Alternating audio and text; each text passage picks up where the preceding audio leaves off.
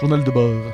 L'USS William Shatner est sur le point de partir pour une mission d'exploration de 5 ans dans l'espace. Frontières de l'infini, blabla, découvrir de mondes nouveaux, étranges, blabla, de nouvelles vies, blablabla, d'autres civilisations, pff, au mépris du danger, etc., etc., avancer vers l'inconnu, ainsi de suite. Hein bon, allez, veuillez agréer mes sincères, blablabla, sous-signé Capitaine Aurélien, blabla, et envoyez ça en 4 exemplaires à Spacefleet. Très bien, capitaine. Capitaine, sur le pont. Alors, numéro 1, tout est enfin prêt pour notre départ vers l'espace, frontières de l'infini, pour Oui, découvrir... oui, on a compris. Tout est prêt. Bien, j'aime quand un plan se déroule sans accroc. Maxi, faites chauffer le réacteur à distorsion à sa puissance maximale. Oh, Molo Polo, cet engin est tout neuf. Faut le roder avant de lasser les chevaux.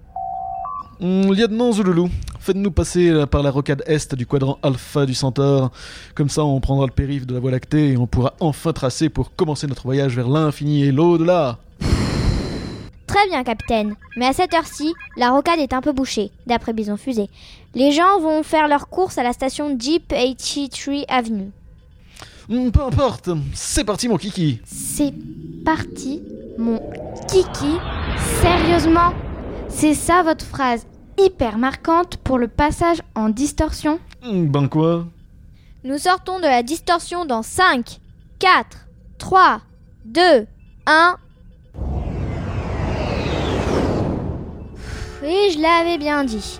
C'est complètement bouché. Lieutenant Boubouara, envoyez un message aux épaves qui nous bouchent l'accès pour qu'elles nous laissent passer. Mettez le gyrophare. Très bien, capitaine. Ici le USS William Shatner. À toutes les épaves, euh, à tous les vaisseaux encombrant la rocade Est, veuillez vous déporter pour nous laisser passer. Nous sommes en mission prioritaire d'exploration de l'espace frontière de l'infini pour découvrir. Mais c'est pas vrai ça, mais pour qui ils se prennent ceux-là Eh, tu vas faire la queue comme tout le monde, hein. Si un vaisseau qui doit doubler, ce sera nous Oui, je sais qu'on est en retard, Trovard, merci. C'est la dernière fois qu'on livre des épices via les routes hyperspatiales. Ce sera un miracle si l'Empire nous tombe pas dessus. Super, c'est quoi encore ce truc énorme qui débarque en plein milieu du trafic là Ici le commandant Draven du Battlestar Galactifrac des 12 colonies de Kobol. Veuillez vous identifier immédiatement ou nous devrons ouvrir le feu. Y a une expo de vaisseaux vintage dans le coin ou quoi? Oh Doudou bijou Vous n'êtes même pas la bonne galaxie là Eh oh, si vous croyez que c'est facile de naviguer avec des silons au basque, vous.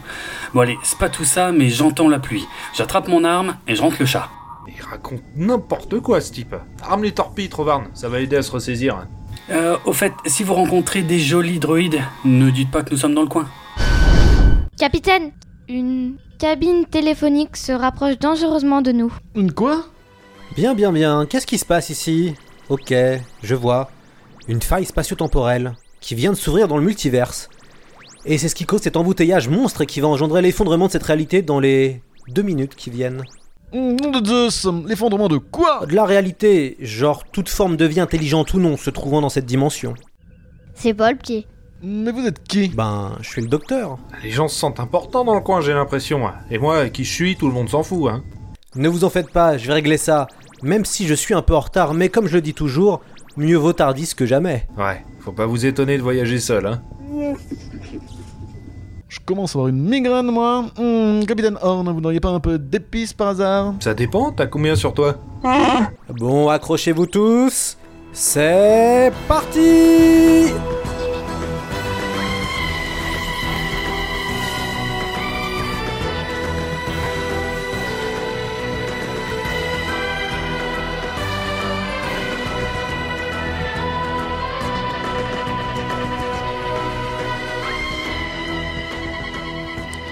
Et bienvenue dans Bouillon de Bulle, le nouveau spin-off de... Des. Dans cette nouvelle émission, avec des invités exceptionnels, nous vous parlerons de nos derniers coups de cœur, que ce soit en BD ou en animation. Mais nous parlerons parfois plus généralement d'un thème. Et ça tombe bien, car pour ce tout premier Bouillon de Bulle, et comme la scénette d'introduction a dû vous mettre sur la voie, parce que telle est la voie, nous allons discuter de l'espace, frontière de l'infini, pour découvrir... enfin, de la science-fiction, quoi. Dans le 9e art et l'animation.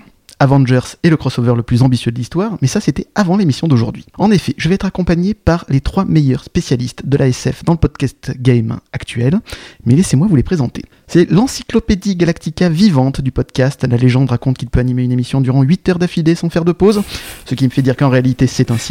Mais bon, c'est un autre sujet. C'est le commandant du Battlestar Galactifrac, que dis-je, l'amiral Draven. Salut, salut, merci beaucoup pour l'invitation, super content d'être là. C'est le meilleur contrebandier d'une galaxie lointaine, très lointaine, encore plus beau et roublard qu'Han Solo. Son hashtag sur Twitter, c'est un fan de Star Wars, mais il est clairement le fan de Star Wars. Comme le prouve son émission Hyperdrive, c'est le capitaine Willem Horn. Salutations, salut à toutes et à tous, et merci pour cette intro euh, très appropriée. Merci.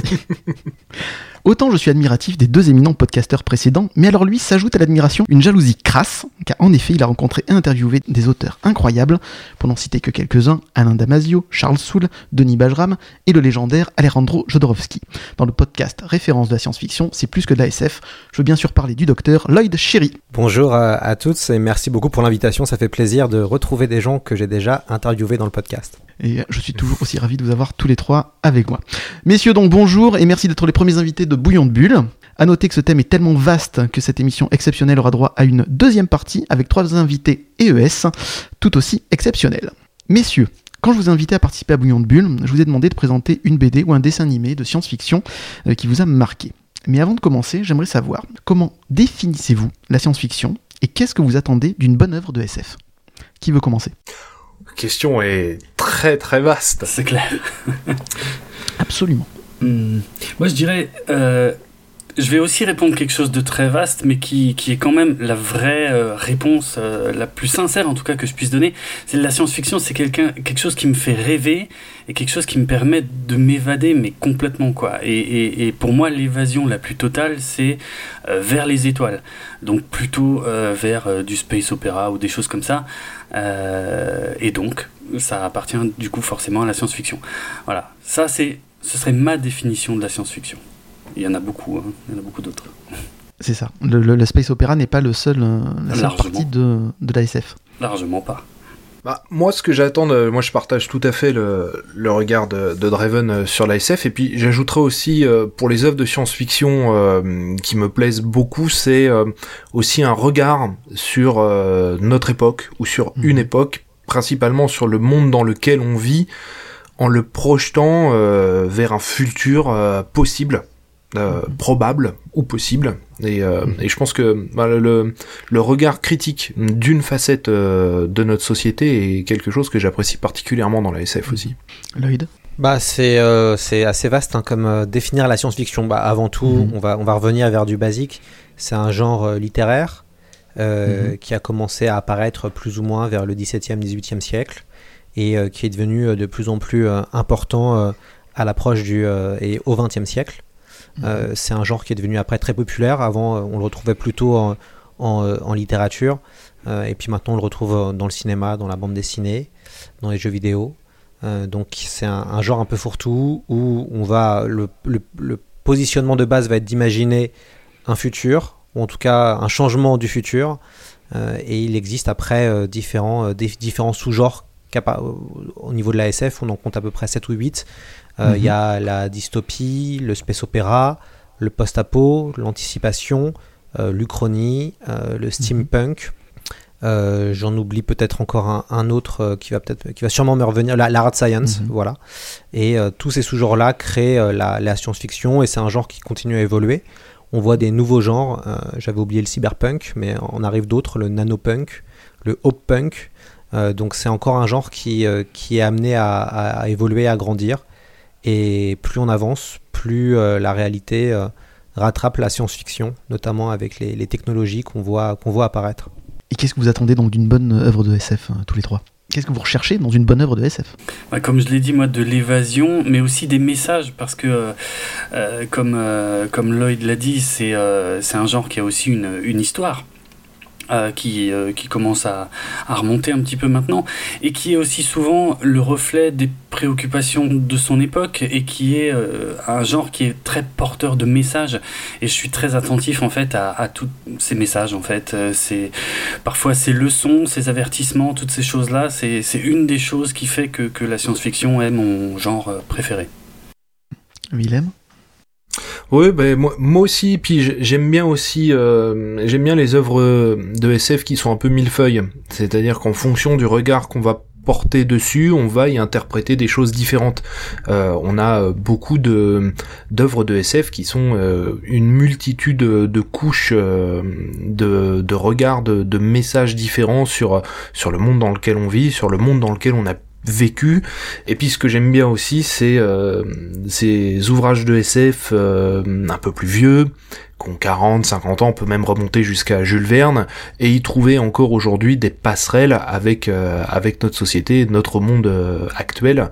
Ça, je, je trouve ça vraiment très intéressant, j'adore ça.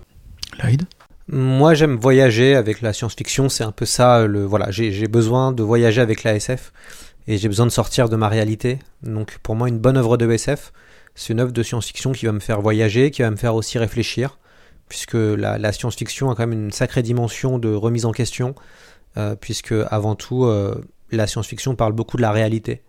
Donc, euh, moi, c'est il faut vraiment une alternance entre la réflexion et puis entre le, fait de, voyager et, de rêver un petit peu. Donc voilà, pour moi, c'est une, une bonne œuvre de SF. J'ai besoin de, de, ressentir, euh, de ressentir ça. Et ça, je, le, je le relirai avec d'autres genres de l'imaginaire comme la, la fantasy ou le, ou le fantastique, où c'est un peu ce que j'attends euh, quand je, vais lire ou quand je vais regarder une œuvre de ce genre-là. C'est vraiment de m'évader. je, vais extrapoler un peu du, du 9e art et de l'animation, mais est-ce que là, dernièrement, il y a une œuvre de SF qui vous a vraiment euh, bouleversé, qui vous a vraiment plu et que vous conseillez? Alors, il y a euh, la saison 2 de la série For All Mankind qui vient juste euh, de se terminer et qui m'a retourné totalement. euh, donc, je vais pas fini. rentrer, voilà, je vais Mais pas rentrer dans les détails, mais juste pour la présenter en deux mots, c'est une Mhm. uchronie qui réimagine la course à l'espace entre les États-Unis et le bloc soviétique et donc qui réimagine la guerre froide. Et, et voilà, c'est magnifique en fait, c'est Mhm. sublime. Voilà. L'histoire est vachement bien écrite et Ouais. en plus les effets spéciaux sont de très très bonne qualité. Ah oui, ce oui. qui donne encore plus de réalisme à l'histoire. Ah oui, oui. Willem Euh, moi, dans les dans les œuvres assez récentes, euh, j'ai trouvé euh, l'angle d'approche des dernières saisons de The Expense euh, super intéressant. Mhm. Euh, je suis vraiment euh, plongé euh, à fond dedans. J'ai vraiment trouvé ça euh, vraiment top, quoi. Je trouve qu'il y a il y a vraiment un sacré travail euh, à tous les niveaux. On peut Et, considérer euh, que c'est de la hard science? Alors la frontière entre hard science et soft science est un grand débat euh, en, en- en lui-même, mais oui, on est on est plutôt tourné vers une dynamique de hard science ou, ou tout du moins euh, de SF qui se veut euh, relativement proche de ce qui est envisagé aujourd'hui. Euh, après, moi, je suis pas le grand spécialiste de la hard science. hein, c'est quelque chose qui est plutôt euh, dédié aux, aux trekkies. Mais euh, ouais, moi, je, ouais, je pense qu'on peut, on peut tout à fait l'arranger dans, dans la partie hard science, même si bien évidemment, il y a quand même une grande partie euh, d'imaginaire euh, développé et de, de, de créativité. hein. Lloyd?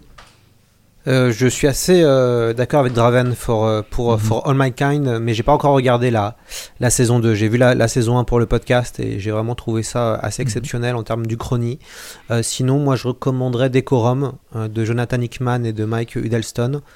C'est un Mhm. comics, un comics indépendant qui se rapproche du space opéra, qui est visuellement vraiment bluffant et euh, qui a un véritable univers graphique qui est très très fort. Moi, j'ai vraiment été soufflé par ce, ce- cette œuvre qui est vraiment un comics indépendant et j'ai eu le plaisir d'interviewer euh, les deux créateurs.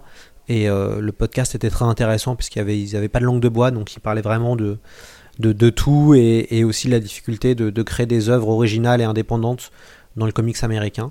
Euh, donc ouais, Decorum, je pense que ça fait partie en tout cas de ma, de ma, de ma sélection euh, pour l'instant 2021 de, des meilleures Mhm. choses que j'ai lues. Merci pour vos conseils et euh, je mettrai les liens sur le site de l'émission. Comme je vous l'ai dit, on va parler, euh, vous allez nous conseiller aussi euh, des bandes dessinées ou des animés euh, de SF qui vous ont marqué. Alors qui veut commencer et par quoi? On va commencer comme on a fait au début, Draven Ok, si tu veux. Euh, J'ai envie de vous présenter une œuvre euh, de Leiji Matsumoto. Donc à la base c'est un manga, mais il y a aussi euh, des adaptations animées. Euh, alors, je vais faire ça en plusieurs étapes. Je vais commencer par Leiji Matsumoto lui-même. Euh, Mhm. C'est un auteur, euh, bon, pour moi qui suis un grand fan, c'est un auteur phare de l'histoire du manga moderne. C'est quelqu'un qui est né en 1938, donc juste avant la Seconde Guerre mondiale. Son père était pilote de chasse pendant la Seconde Guerre mondiale, c'est quelque chose qui l'a énormément marqué, c'est pour ça que la guerre est très euh, présente dans ses œuvres. Et euh, il a, alors au départ, il était fan de Disney et puis de Osamu Tezuka, le père euh, du manga moderne. Et euh, son trait d'ailleurs est, est vraiment inspiré d'Osamu Tezuka. Il a commencé en, euh, je crois il avait 15 ans, il a gagné un concours, euh, euh, il a commencé avec des petites choses assez simples, assez naïves. D'ailleurs, il a un style de trait un peu, un peu naïf à la Osamu Tezuka, donc voilà, le- leurs styles sont proches. Et ses premières années, je dirais dans les années 50, il a fait surtout des mangas shoujo, donc destinés aux jeunes filles. Et puis dans les années, euh, dans les années 60, il y a eu une mutation. Euh, alors, il s'appelle d'ailleurs son vrai nom, c'est Akira Matsumoto. Et en 1965, il a changé de prénom.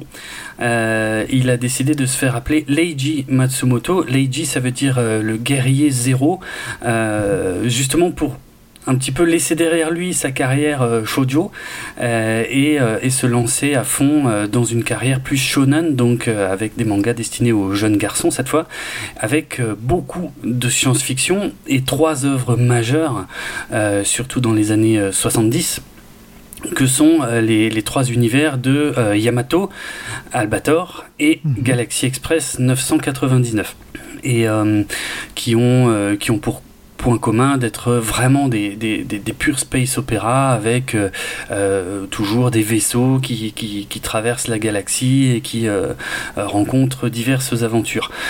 Euh, à la base, c'était trois œuvres séparées, mais après, dans les années qui ont suivi, il y a eu, comment dire, il a, il a un peu rapproché ses œuvres, il les a fait coexister au sein du même univers, même si c'est un univers qui n'est pas euh, 100% cohérent. hein, il n'est pas vraiment possible de créer une, continuité parfaite entre toutes ces œuvres et même au sein de chaque œuvre.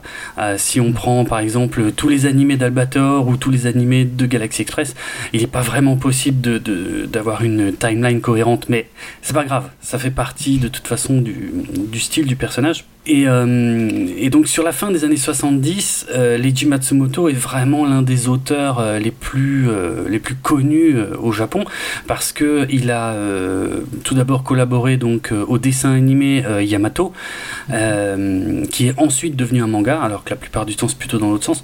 Et, et ensuite il a lancé donc en 1977 euh, ces deux mangas les plus connus en dehors de Yamato, euh, que sont donc les univers d'Albator et de Galaxy Express 999. Et comme il avait le vent en poupe, euh, eh bien dès 1978, Albator et Galaxy Express euh, 999 ont eu droit à leurs adaptations euh, animées pour la télévision euh, japonaise. Et donc ce sont deux séries extrêmement célèbres. Alors en France, Albator euh, 78 est, beaucoup plus connu que Galaxy Express. Mhm. Euh, Parce que Galaxy Express n'a été diffusé euh, chez nous que, euh, je crois, dix ans plus tard, Euh, donc avec énormément de retard. Et euh, nous, on avait déjà eu Albator 78, Albator 84, et en plus, le dessin animé Galaxy Express, lui, n'a n'a pas vraiment bénéficié de la même exposition. Puis en plus, il avait, bah, visuellement, il avait déjà un peu vieilli, ça a dû jouer. Bref. Voilà, ça c'est pour dresser un petit peu le portrait général de l'auteur. Et euh, bon, il faut savoir que sur euh, la fin des années 80, euh, il y a eu un, échec en fait avec la série Albator 84, qui n'est tiré d'aucun manga, mais qui, était un projet assez ambitieux et qui malheureusement a, pas fonctionné comme tout le monde l'aurait voulu. Donc la série a été un peu écourtée et, et Leiji Matsumoto s'est un peu mis en retrait et n'a plus produit grand chose pendant pas mal de temps. Il a, il a fini par revenir quand même dans la deuxième moitié des années 90 avec une suite à Galaxy Express, ça je, je reviendrai dessus, et, euh, et puis aussi de nouveaux animés consacrés à Albator, et puis euh, il y a les Daft Punk qui l'ont aussi à un moment euh, Mhm. complètement remis sur le devant de la scène avec euh, l'album Discovery, et, et des tas de choses comme ça, et puis il y a eu un film animé en, en images de synthèse Albator en 2013, enfin voilà, il est, il est revenu sur le devant de la scène, et puis aujourd'hui c'est quelqu'un, je sais plus quel âge il a, 83 ans. voilà, c'est quelqu'un qui est encore actif, même s'il n'a, je crois, pas de série euh, euh, vraiment en cours. Par contre, il collabore à des nouvelles séries de mangas euh, consacrées à Albator et Galaxy Express 999, tandis que Yamato connaît un, second souffle sous forme de, nouvelles séries animées qui est un remake des vieilles séries animées des années 70. Donc voilà pour le portrait général du, bonhomme. C'est quelqu'un pour qui j'ai énormément de respect et qui, euh, transmet euh, beaucoup de valeur en fait dans ses œuvres parce que bah, il y a un point commun en fait. Si on prend ces trois grandes œuvres là que j'ai citées, il y a toujours un point commun. C'est toujours un parcours initiatique d'un jeune garçon en fait. Euh, Yamato, c'est voilà, un jeune homme qui, qui embarque à, bord du Yamato et qui doit traverser euh, l'espace pour trouver une solution pour sauver la Terre.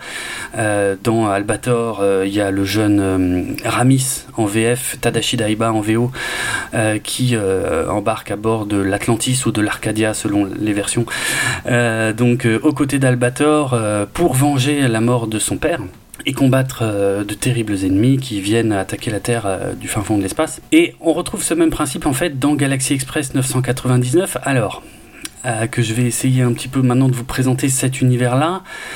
donc la Terre existe, mais euh, bon, elle est, euh, comment dire, elle est généralement euh, très polluée, très moderne, et puis il y a une espèce de, de, décadence générale de la société sur la Terre. Et évidemment, il y a beaucoup de laissés pour compte. donc il y a des riches qui sont très riches et souvent des, pauvres qui sont très pauvres. Il y a un jeune homme qui s'appelle Tetsuro, voilà.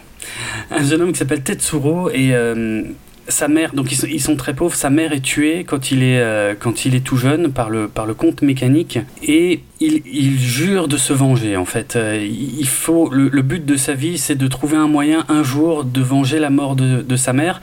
Et il existe un moyen dans cet univers-là, c'est de, de se faire mécaniser le corps parce que les, les humains cohabitent avec euh, des humains qui se sont fait en partie mécaniser le corps, ce qui leur permet de vivre beaucoup plus longtemps. Et euh, le jeune euh, Tetsuro eh bien, euh, veut trouver un moyen de se procurer un corps, ce qui lui permettra de se venger du comte mécanique qui a assassiné sa mère. Et il va faire la connaissance d'une jeune femme très mystérieuse qui s'appelle Maïtel, qui est une, grande blonde avec des cheveux immenses qui lui descendent jusqu'aux chevilles dans, dans le modèle habituel des, des, des jeunes femmes dessinées par Leiji Matsumoto. Il va faire la connaissance de cette jeune femme qui va lui proposer un billet pour le Galaxy Express 999 qui est un, train en fait euh, qui, euh, qui parcourt l'espace. Alors il y a toute une société de voies ferrées, il y a des tas de trains avec des tas de numéros différents. Et il y a le, le triple neuf euh, comme ils disent en VO, le triple neuf qui est l'un des plus prestigieux. Et voilà. Et cette jeune femme mystérieuse dont on ne sait rien, elle lui offre un billet et elle lui dit bah si tu veux tu peux venir avec moi jusque sur la planète Andromède qui est la seule planète où on peut obtenir un corps robotisé gratuitement. Et voilà le point de départ de Galaxy Express 999 qui euh, donc euh, qui va les mener comme ça. Euh, bah, il y a des tas d'arrêts. Hein, c'est comme donc oui je l'ai pas dit mais le Galaxy Express 999 a une vraie apparence de, locomotive à vapeur et de train à vapeur. D'ailleurs calé sur sur un vrai train qui a existé. Hein, c'est la locomotive C62 qui était une locomotive japonaise assez répandue et que Leiji Matsumoto a forcément connue. Donc voilà, c'est un vaisseau spatial, mais qui ressemble à un train à vapeur euh, à l'ancienne. Et euh, à chaque chapitre du manga, et dans la série animée, ben, c'est euh, quasiment à chaque épisode, ils s'arrêtent à chaque fois. Sur une planète où ils vont vivre une aventure, donc c'est à chaque fois des petites escales, et à chaque fois ils vont rencontrer des univers différents, et c'est là que, que, je trouve que Leiji Matsumoto est vraiment un grand auteur, parce que chaque arrêt, chaque station est presque l'occasion de, développer, de créer un univers en fait euh, euh, complètement différent à chaque fois, avec de nouveaux personnages à chaque fois, avec de nouvelles situations à chaque fois. Et, bien sûr, le but c'est de faire passer plein de messages en fait, hein, puisque comme je l'ai dit, c'est un parcours initiatique pour ce jeune homme mhm. euh, et qui découvre à chaque fois plein de choses, parce que lui n'a jamais quitté la Terre, donc il découvre à la fois des environnements, des mœurs très différents, des personnages aux motivations gens aussi extrêmement variés. Il y a des gens parfois très gentils, parfois très violents, parfois des gens qui essaient de leur voler leurs billets pour le Galaxy Express, ou, juste ils vont tomber sur des gens qui ont besoin d'aide et ils vont les aider. Et voilà, et en ça, en fait, c'est pour ça que, que, c'est une œuvre que j'aime beaucoup, parce qu'elle transmet comme ça beaucoup de choses. je pense, on, sent que Leiji Matsumoto a vraiment envie de transmettre des valeurs, des messages euh, aux, jeunes gens, aux jeunes enfants pour, qui euh, il dessinait ça à l'origine. Et ça se ressent euh, évidemment toujours dans, la série animée et le film. Parce qu'il y a plusieurs déclinaisons. donc il y a eu une série animée, je l'ai dit en 1978, qui a compté 113 épisodes, qui couvre le premier arc du manga. Euh, parce que euh, il y a eu plusieurs arcs dans le manga. Le premier arc en fait euh, qui s'étend sur 14 volumes. 14 volumes entre 1977 et 1981.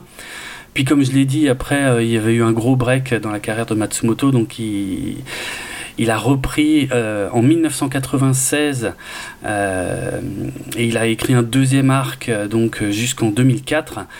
Et ces dernières années, depuis 2013, il y, a un, autre auteur qui s'appelle euh, Yuzuru Shimazaki euh, qui euh, dessine et scénarise un nouveau manga Galaxy Express 999, Another Story, Ultimate Journey pour donner le titre complet, euh, qui est euh, cette fois simplement supervisé par Leiji Matsumoto euh, d'un peu plus loin. Et donc, bah, le plus important de l'œuvre, c'est vraiment le premier arc, je dirais, le premier arc dans les mangas, les, les 14 premiers mangas, puisque c'est cet arc-là qui est couvert par la série télé en 113 épisodes, et c'est aussi cet arc-là qui est couvert par le film de 1979 qui est euh, bah, pour moi qui est un chef-d'œuvre en fait, qui est un mhm. chef-d'œuvre absolu euh, de l'animation japonaise, euh, puisque c'est une époque. Enfin, pour moi, c'est un des premiers grands, grands, grands films de l'histoire de l'animation japonaise. Derrière, il y a eu des choses évidemment que vous connaissez très bien, comme Akira, comme Ghost in the Shell, et, et ainsi de suite. Mais pour moi, le premier film Galaxy Express 999 est vraiment, comment dire, un projet assez hors du commun pour l'époque en fait, hein, parce que c'est une époque où euh, au cinéma ne sortaient que des remontages euh, de, de séries animées, bien souvent. Mhm. Or là, euh, c'était un projet d'une toute autre ampleur, avec un vrai, une vraie ambition, une bande originale absolument sublime, qui est probablement l'une des bandes originales que je réécoute le plus tout le temps. une musique absolument parfaite, une ambiance en fait qui, qui, qui montre bien aussi toute la mélancolie de l'univers de Leiji Matsumoto parce que ce que je oui, ce que je tiens aussi à dire par rapport à son univers, euh, même si c'est du space opéra, même s'il y a parfois des batailles, euh, des choses comme ça, c'est aussi un univers qui est vraiment vraiment très empreint de mélancolie de tristesse, de drame humain aussi, il y en a vraiment beaucoup. Euh, et euh, voilà, c'est vraiment le style de, de Matsumoto. Et c'est vrai que c'est un tout petit peu différent de, euh, de l'univers d'Albator, tout en étant très proche. Hein, mais euh, il y a un peu plus de douceur en fait dans Galaxy Express 999, notamment par le personnage de Maëtel, cette, cette grande blonde qui qui est un petit peu l'idéal féminin de Leiji Matsumoto d'ailleurs. Euh, c'est pour ça que tous ces personnages féminins euh, ressemblent un peu à ça. Euh, en fait, il a été très marqué par une actrice allemande qui s'appelait Marianne Hold, et notamment dans un film de 1955 qui s'appelle Marianne de ma jeunesse. Et quand Matsumoto a vu ce film quand il était jeune, il a été complètement marqué par, euh, par cette actrice Marianne Hold, donc blonde, avec euh, de très beaux yeux en amande et tout machin. Et, à partir de là, il a vraiment calqué tous ces personnages féminins euh, sur ce modèle-là. Et là où, en fait, dans Albator, on a Albator qui apprend toujours à un jeune homme à comment être un homme. Bah, le principe est un peu le même dans Galaxy Express, sauf que c'est Maïtel qui apprend au jeune Tetsuro à devenir un homme, mais avec évidemment beaucoup plus de douceur, euh, un rapport presque maternel. Euh, et, voilà, c'est ce qui en fait un petit peu le euh, je sais pas, le... c'est ce qui fait que cette œuvre est unique en fait euh, pour moi. Euh, il y, a, y, a, les univers, il y a un train qui est magnifique, il y a, y, a y a, beaucoup de beaux messages, il y a beaucoup de drames aussi. Alors on n'est clairement pas dans de la hard SF, hein, je vais être franc avec vous, parce que des fois ils ouvrent les fenêtres du train dans l'espace ou des choses comme ça, donc voilà. mais mais c'est un univers que j'adore, euh, que j'adore vraiment énormément, euh, qui malheureusement, donc comme je l'ai dit au début, a été un peu mal euh, lancé en France puisqu'il y a eu la série animée qui est, qui est arrivée finalement beaucoup trop tard et qui avait, qui était peut-être un peu dépassée au moment où elle a été diffusée et en plus mal diffusée en France.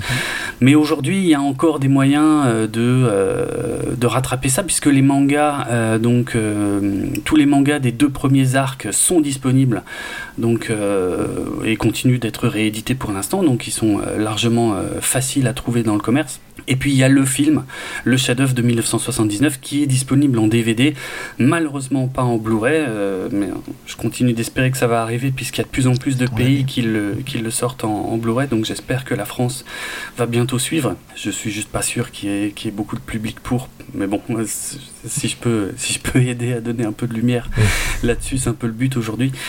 Euh, mais voilà, je dirais, si vous avez envie de découvrir l'univers de Galaxy Express 999, il y a le film de 2 heures, de 79, qui est un, ouais, un pur chef-d'œuvre pour moi, euh, qui, euh, bon, qui a son rythme, hein, un petit peu posé, on va être franc, même s'il y a quelques passages très très très épiques et, et- et assez intenses.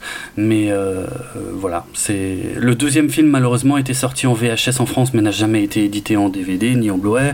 Il y a un troisième film qui lui est inspiré du second arc des mangas. Alors celui-là, il est genre totalement inédit en France. Euh, mais voilà. Et, je conclurai en disant que c'est une œuvre vraiment majeure, majeure, majeure euh, au Japon, qui continue d'être euh, d'être régulièrement célébrée. Il y a des, des locomotives C62 qui sont de temps en temps décorées aux couleurs du Galactic, euh, du Galactica. des formations. Des formations professionnelles. Aux couleurs du Galaxy Express, bien sûr. Euh, Il y a des trains, euh, alors pas du tout des, locomotives à l'ancienne, mais des trains actuels, euh, des automotrices actuelles, qui sont aussi régulièrement décorés aux couleurs de, Galaxy Express. Il y a une ville au Japon, dont j'ai bien évidemment complètement oublié le nom, qui, dans laquelle il y a plein de sculptures, en fait, dans la ville et autour de la gare, qui représentent eh bien, soit la locomotive, soit Maïtel, soit le jeune Tetsuro. Enfin, c'est vraiment, vraiment une œuvre très, très importante et très présente. En France, on connaît plus Matsumoto pour Albator. Euh, et c'est marrant parce que c'est vraiment culturel, ça dépend des pays, ça dépend vraiment de ce qu'on a eu en premier en fait. Parce que aux États-Unis, ils connaissent quasiment pas Albator, par contre, ils connaissent euh, Yamato. Mhm. Euh, parce que Yamato aux États-Unis est un peu l'équivalent pour nous de, de Goldorak, parce que c'est un peu la première grosse série animée qu'ils ont eue. Euh, voilà. Et au Japon, euh, je dirais que Matsumoto est probablement un peu plus connu pour Galaxy Express que pour Albator. Même si Yamato, par contre, reste aussi une œuvre euh, très très importante pour lui. Donc voilà, il y a tout un univers à découvrir chez cet auteur et et il y en a pour tous les goûts en fait. Il y a vraiment un côté très guerrier chez Yamato, très guerrier, très militaire chez Yamato, un côté peut-être plus rebelle et profondément humaniste chez Albator, et un côté euh, vraiment euh, euh, initiation, ouais, parcours initiatique, réflexion aussi sur la nature humaine dans Galaxy Express 999, parce qu'évidemment, ce jeune homme qui veut se faire mécaniser, eh bien, il va rencontrer des gens qui sont déjà mécanisés, mais qui sont extrêmement malheureux, d'autres, enfin, qui vont qui vont chercher à, le dissuader de, de, de, de se faire mécaniser, de peur de perdre son humanité. Donc il y a vraiment tout un tas de thématiques très, euh, très importantes et très intéressantes dans cet univers euh, que je trouve euh, magique. Voilà. Allez, je m'arrête là. Est-ce que par hasard, dans le, le premier cycle donc de Galaxy, euh, Galaxy Express euh, 1999, 999, j'y arrivé. Oui. Donc voilà, il y a un épisode en particulier qui t'a marqué? Euh, Il y a un passage qui est extrêmement célèbre, euh, aussi bien dans le manga que la série animée que le film, même si il se déroule pas toujours exactement de la même manière.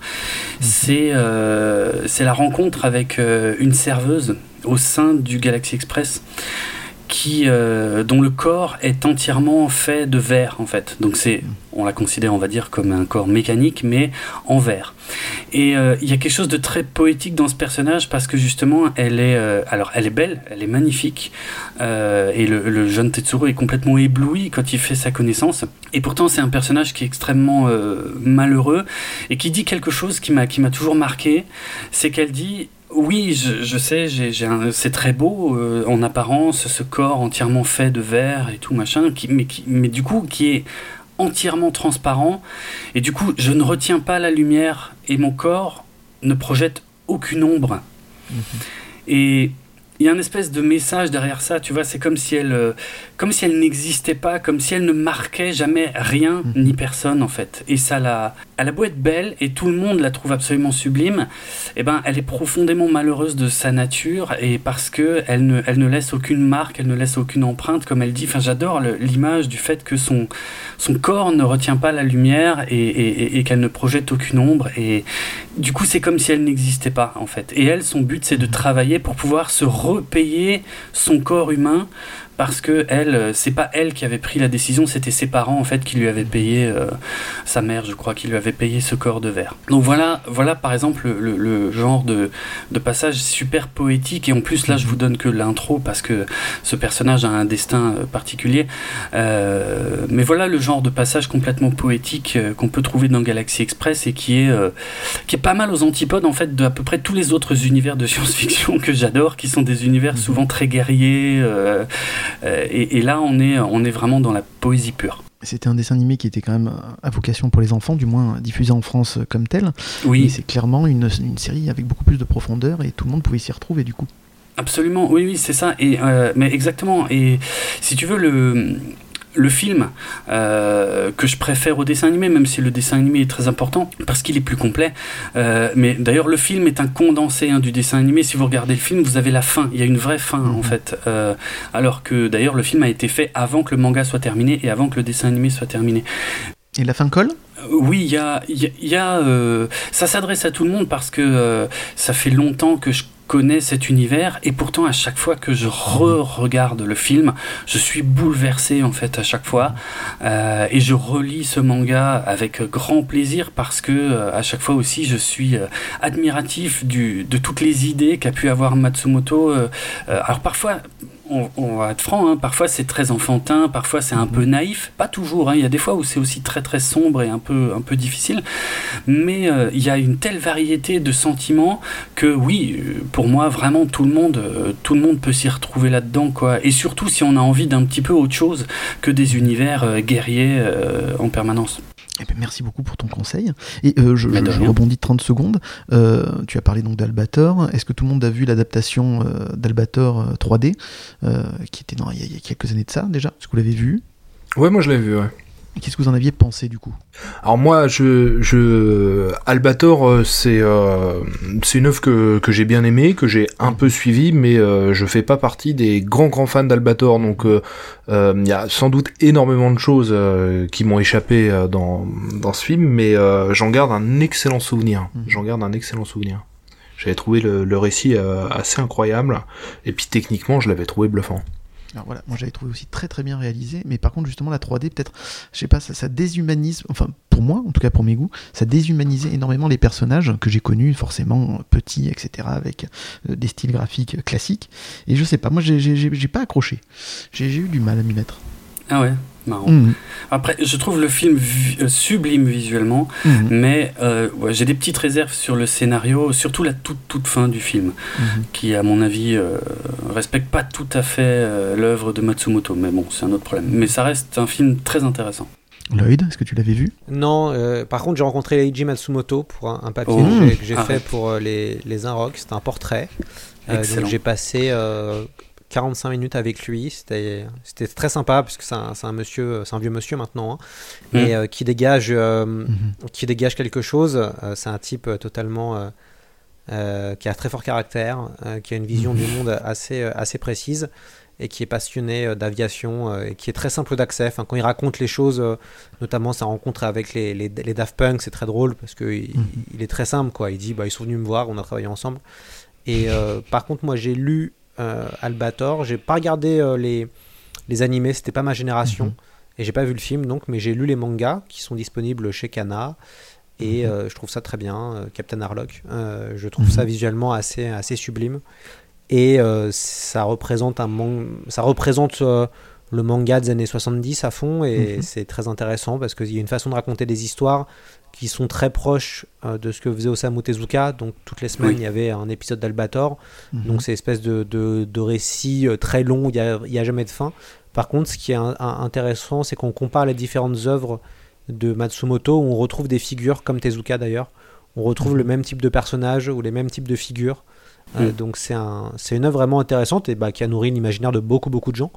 Euh, donc je- Ah par oui. contre, je n'ai pas vu, je n'ai, je n'ai pas vu euh, le film et euh, j'ai dû voir euh, quelques épisodes de la série euh, enfant. Mais, euh, mais je suis vraiment passé à côté, ça fait mais plus pour des questions de génération. Mais il faut que je m'y remette euh, Mhm. euh, voilà, le jour où je vais faire un épisode euh, sur euh, Albator. C'est c'est bien d'être plus jeune, comme ça tu peux découvrir des, des choses, alors que nous on le connaît déjà. Donc c'est quand même vachement bien. Euh, Mhm. C'est vrai que c'est très générationnel hein, pour le coup. euh, euh, moi, j'ai Mm. grandi avec Albator 84, qui a été, Mhm. euh, je crois, ma première œuvre de science-fiction euh, préférée. J'avais 5 ans hein, quand Albator Mhm. 84 a été diffusé pour la première fois. Et euh, bah, en- aujourd'hui encore, vous le savez, euh, sur les réseaux sociaux, j'utilise l'emblème de la tête de mort, euh, d'ailleurs issu des VHS de Galaxy Express euh, qui était sorti dans les années 90, mais qui reste le, le symbole d'Albator. Donc c'est quelque chose qui m'a marqué à vie, euh, dont je voilà, dont, dont je me débarrasserai jamais quoi. Et, et, et pourtant, par contre, j'ai pas connu Albator 78 qui, qui s'est adressé à une autre génération. Et parfois, les fans d'Albator 78 n'ont pas forcément accroché à Albator 84, dont le style était un peu différent. Donc j'adhère complètement à l'idée que c'est une œuvre générationnelle. Ça, c'est c'est vrai pour le coup. Eh bien merci beaucoup. Willem, est-ce que tu veux nous parler donc d'une œuvre en particulier? Euh, oui, alors on va s'éloigner euh, un petit peu euh, des œuvres poétiques et, mélancoliques pour aller sur quelque chose de nettement plus direct. Moi, je voudrais parler d'un comic book et surtout d'une maison d'édition que j'ai découvert vraiment par hasard, relativement jeune, euh, et qui m'a euh, toujours assez scotché. Donc la maison d'édition c'est 2000 AD et bien évidemment le comic book phare de, de cette maison d'édition c'est Judge Dredd. Euh, bon voilà qu'on commence quand même à pas mal connaître euh, en France maintenant Mhm. suite à deux adaptations ciné dans une première assez malheureuse mais des comic books euh, qu'on- qui, qui étaient déjà qui étaient déjà disponibles en France dès dès les années dès la fin des années 80 en fait. Alors pour balayer rapidement 2000 AD, je pense que c'est une maison d'édition qui, dans le comics, est, importante. euh, parce que elle a amorcé euh, plusieurs virages euh, stylistiques que prendront aussi Marvel, DC et, tous les grands éditeurs.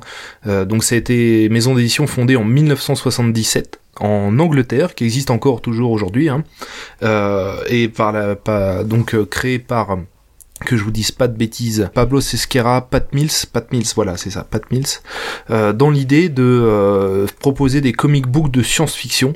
euh, et qui vont en fait tout en laissant le champ un champ complètement libre à ses auteurs.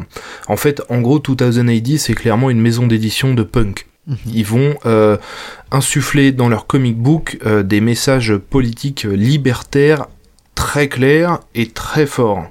Et pour ça, bah, ça va commencer avec Judge Dredd, qui va nous proposer un récit très dur, un univers très post-apocalyptique, très dystopique, mais aussi complètement déjanté, où tout est possible.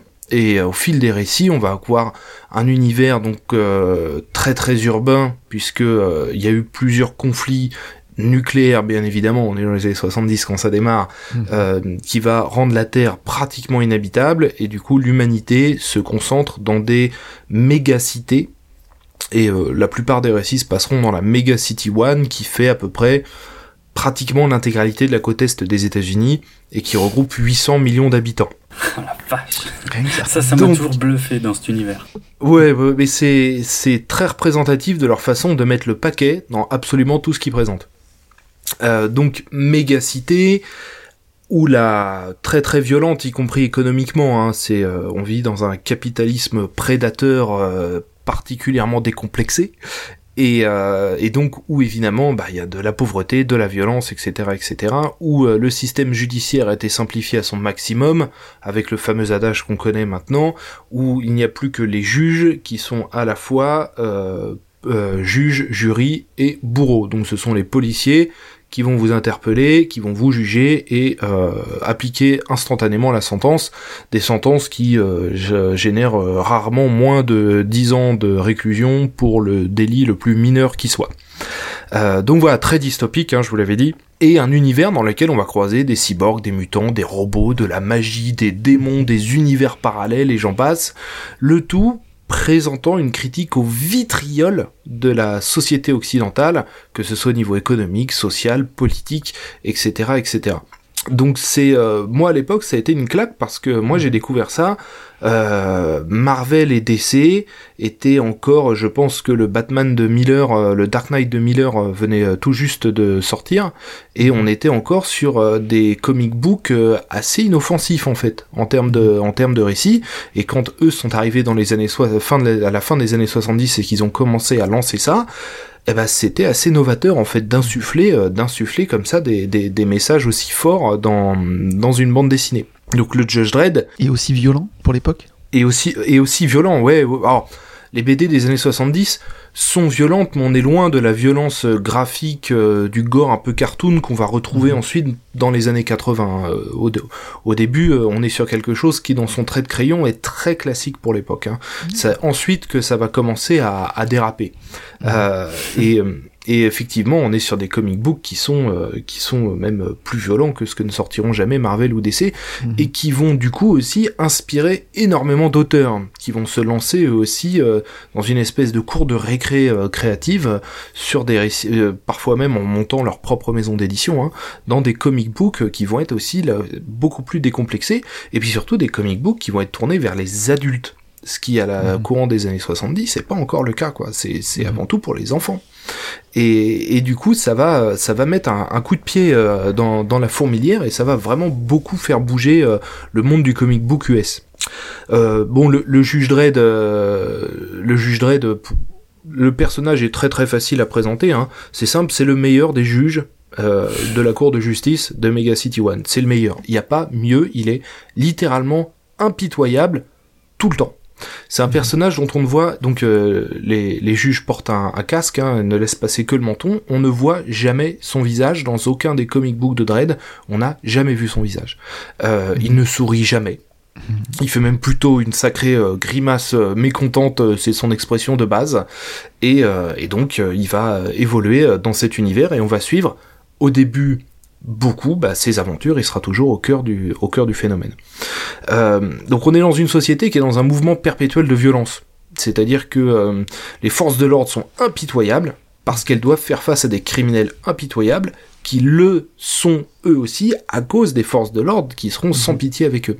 Du coup, tout ça, ça auto-alimente cette société dans une spirale de violence sans fin, et eh ben, qui évidemment aussi euh, maintient tout un système, euh, tout un, toute une, toute une dictature. Hein. C'est, on est sur un système, euh, un système politique qui est archi violent. Alors c'est une série qui a jamais été très populaire en France, mais qui a eu ses belles heures de gloire aux États-Unis et en Grande-Bretagne. Euh, on a même eu ensuite des crossovers dans tous les sens, y compris avec Aliens, avec Predator. Alors les crossovers Dread, Aliens, Predator sont été réédités en français euh, en un seul volume. Alors je vous invite à l'acheter parce que ça vaut mhm. le choc, euh, le, le, choc des univers est quand même pas mal. et en même temps, ça, ça, ça semble divinement bien parce que l'univers de Dread étant tout est étant sans limite, c'est un gigantesque bac à sable dans lequel les auteurs s'éclatent, et bah du coup, avoir des aliens et des prédateurs qui débarquent, ça fonctionne divinement bien quoi. Il y a aucun problème avec ça. Euh, c'est pas du tout l'Alien versus Predator qu'on a eu au cinéma quoi. Euh, on a eu aussi des crossovers avec Batman et j'en passe. Et on a aussi eu euh, un nombre assez important de spin-off de personnages créés pour Judge Dredd qui vont ensuite mhm. avoir avoir leur propre leur propre récit et souvent des BD pire encore que la BD originale, et souvent aussi un peu plus sérieuse, vraiment résolument pour adultes, sur lequel ils vont pousser euh, certaines thématiques qui vont leur tenir à cœur, euh, particulièrement pendant toute l'époque où Thatcher était au, au pouvoir. Mhm. Où là vraiment les auteurs ont été euh, particulièrement inspirés. Donc voilà, c'est c'est une œuvre punk, les messages sont très libertaires, mais tout, ça reste fun, ça reste drôle, avec des personnages qui sont sérieux. Hein. Le Judge Dredd est pas du tout un personnage, euh, c'est un personnage qui qui est sérieux dans ce qu'il fait, dans ce qu'il pense. Mais c'est les situations qui vont euh, qui, qui qui vont générer un, humour assez corrosif euh, tout au long de tout, tout, tout au long des récits. Et, et puis le message a toujours su évoluer aussi. C'est-à-dire que même s'ils ont eu euh, quelques difficultés courant des années 90, quand justement toutes les maisons d'édition se sont mises à faire pareil qu'eux, ils ont toujours su s'adapter au monde qui les entoure et euh, à leur regard sur la société occidentale euh, a toujours été, je trouve, vraiment dans l'air du temps. C'est-à-dire qu'ils sont très conscients du monde dans lequel, dans lequel ils vivent, et du coup, ça, ça nous fait aussi un peu un témoignage des, des messages politiques qui ont été ceux, qui est plutôt, plutôt libertaires, plutôt de gauche, euh, au, euh, en Grande-Bretagne et aux États-Unis, euh, au fil de ces, euh, de ces 40-50 dernières années.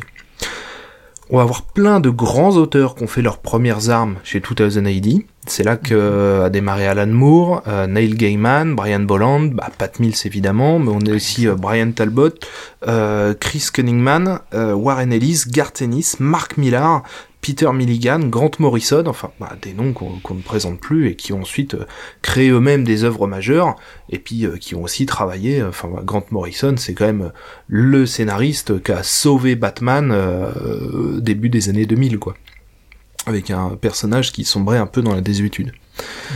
Donc moi je vous invite à, creuser un peu ça puisque euh, eh ben il y a eu pas mal de nouvelles éditions de Dread en France. On les trouve assez facilement de nos jours et en plus on les trouve dans des intégrales. Si vous voulez vous plonger dans les premiers récits des années 70 de Dread, vous allez les trouver.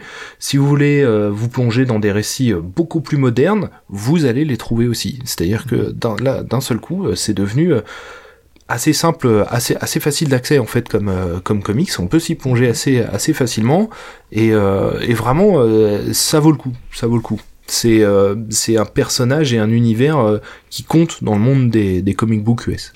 J'ai une question, Willem, si tu me permets. Que je me suis parce que j'en ai déjà lu quelques-uns et j'adore. euh, J'avais découvert avec les crossovers avec Batman et c'est vrai que j'adore l'univers, ce qui m'éclate bien. Mais c'est c'est encore euh, publié aujourd'hui? Il y en a toujours? Ou?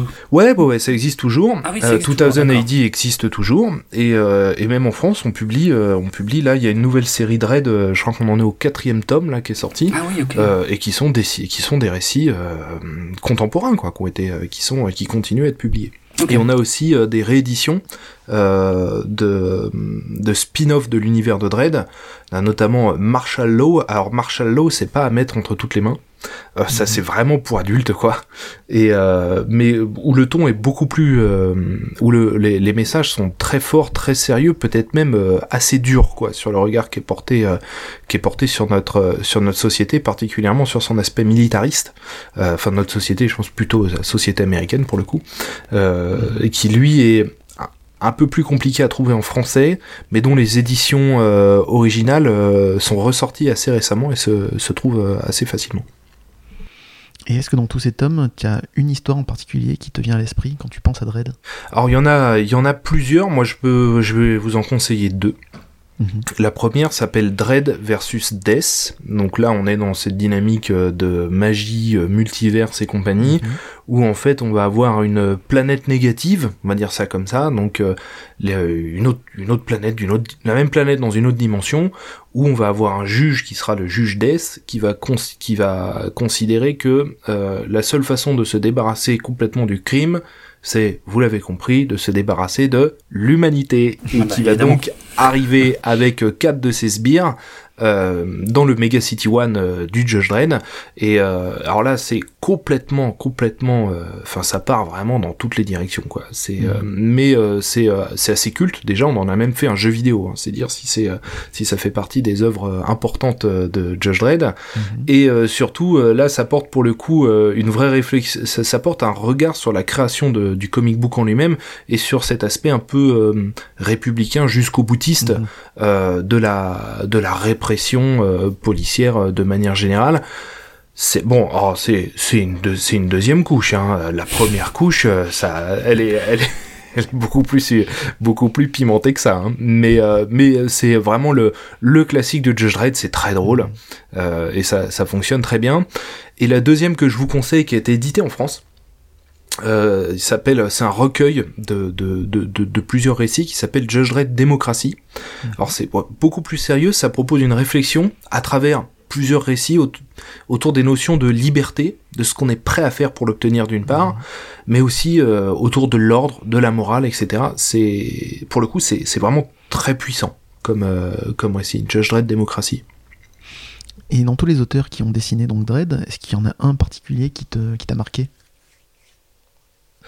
Alors ça c'est compliqué parce qu'il y en a vraiment, euh, il y en a vraiment énormément euh, mhm. des, des, auteurs de Judge Red. Aujourd'hui encore, euh, ils sont nombreux à, à, travailler sur à travailler sur la sur le comic book. Mhm. Je crois que alors c'est c'est dû aussi à, à, son scénario, c'est quand même pas rien, mais le récit, c'est un récit qui a été écrit par Jog, John Wagner, mhm. qui s'appelle Judge Dredd Doomsday qui a été sorti en 99, au moment où 2080 euh, allait très mal, où ça vendait plus des masses parce que euh, tous les Marvel et, DC s'étaient mis eux aussi à faire euh, un comics plus décomplexé, un peu plus trash, etc., etc.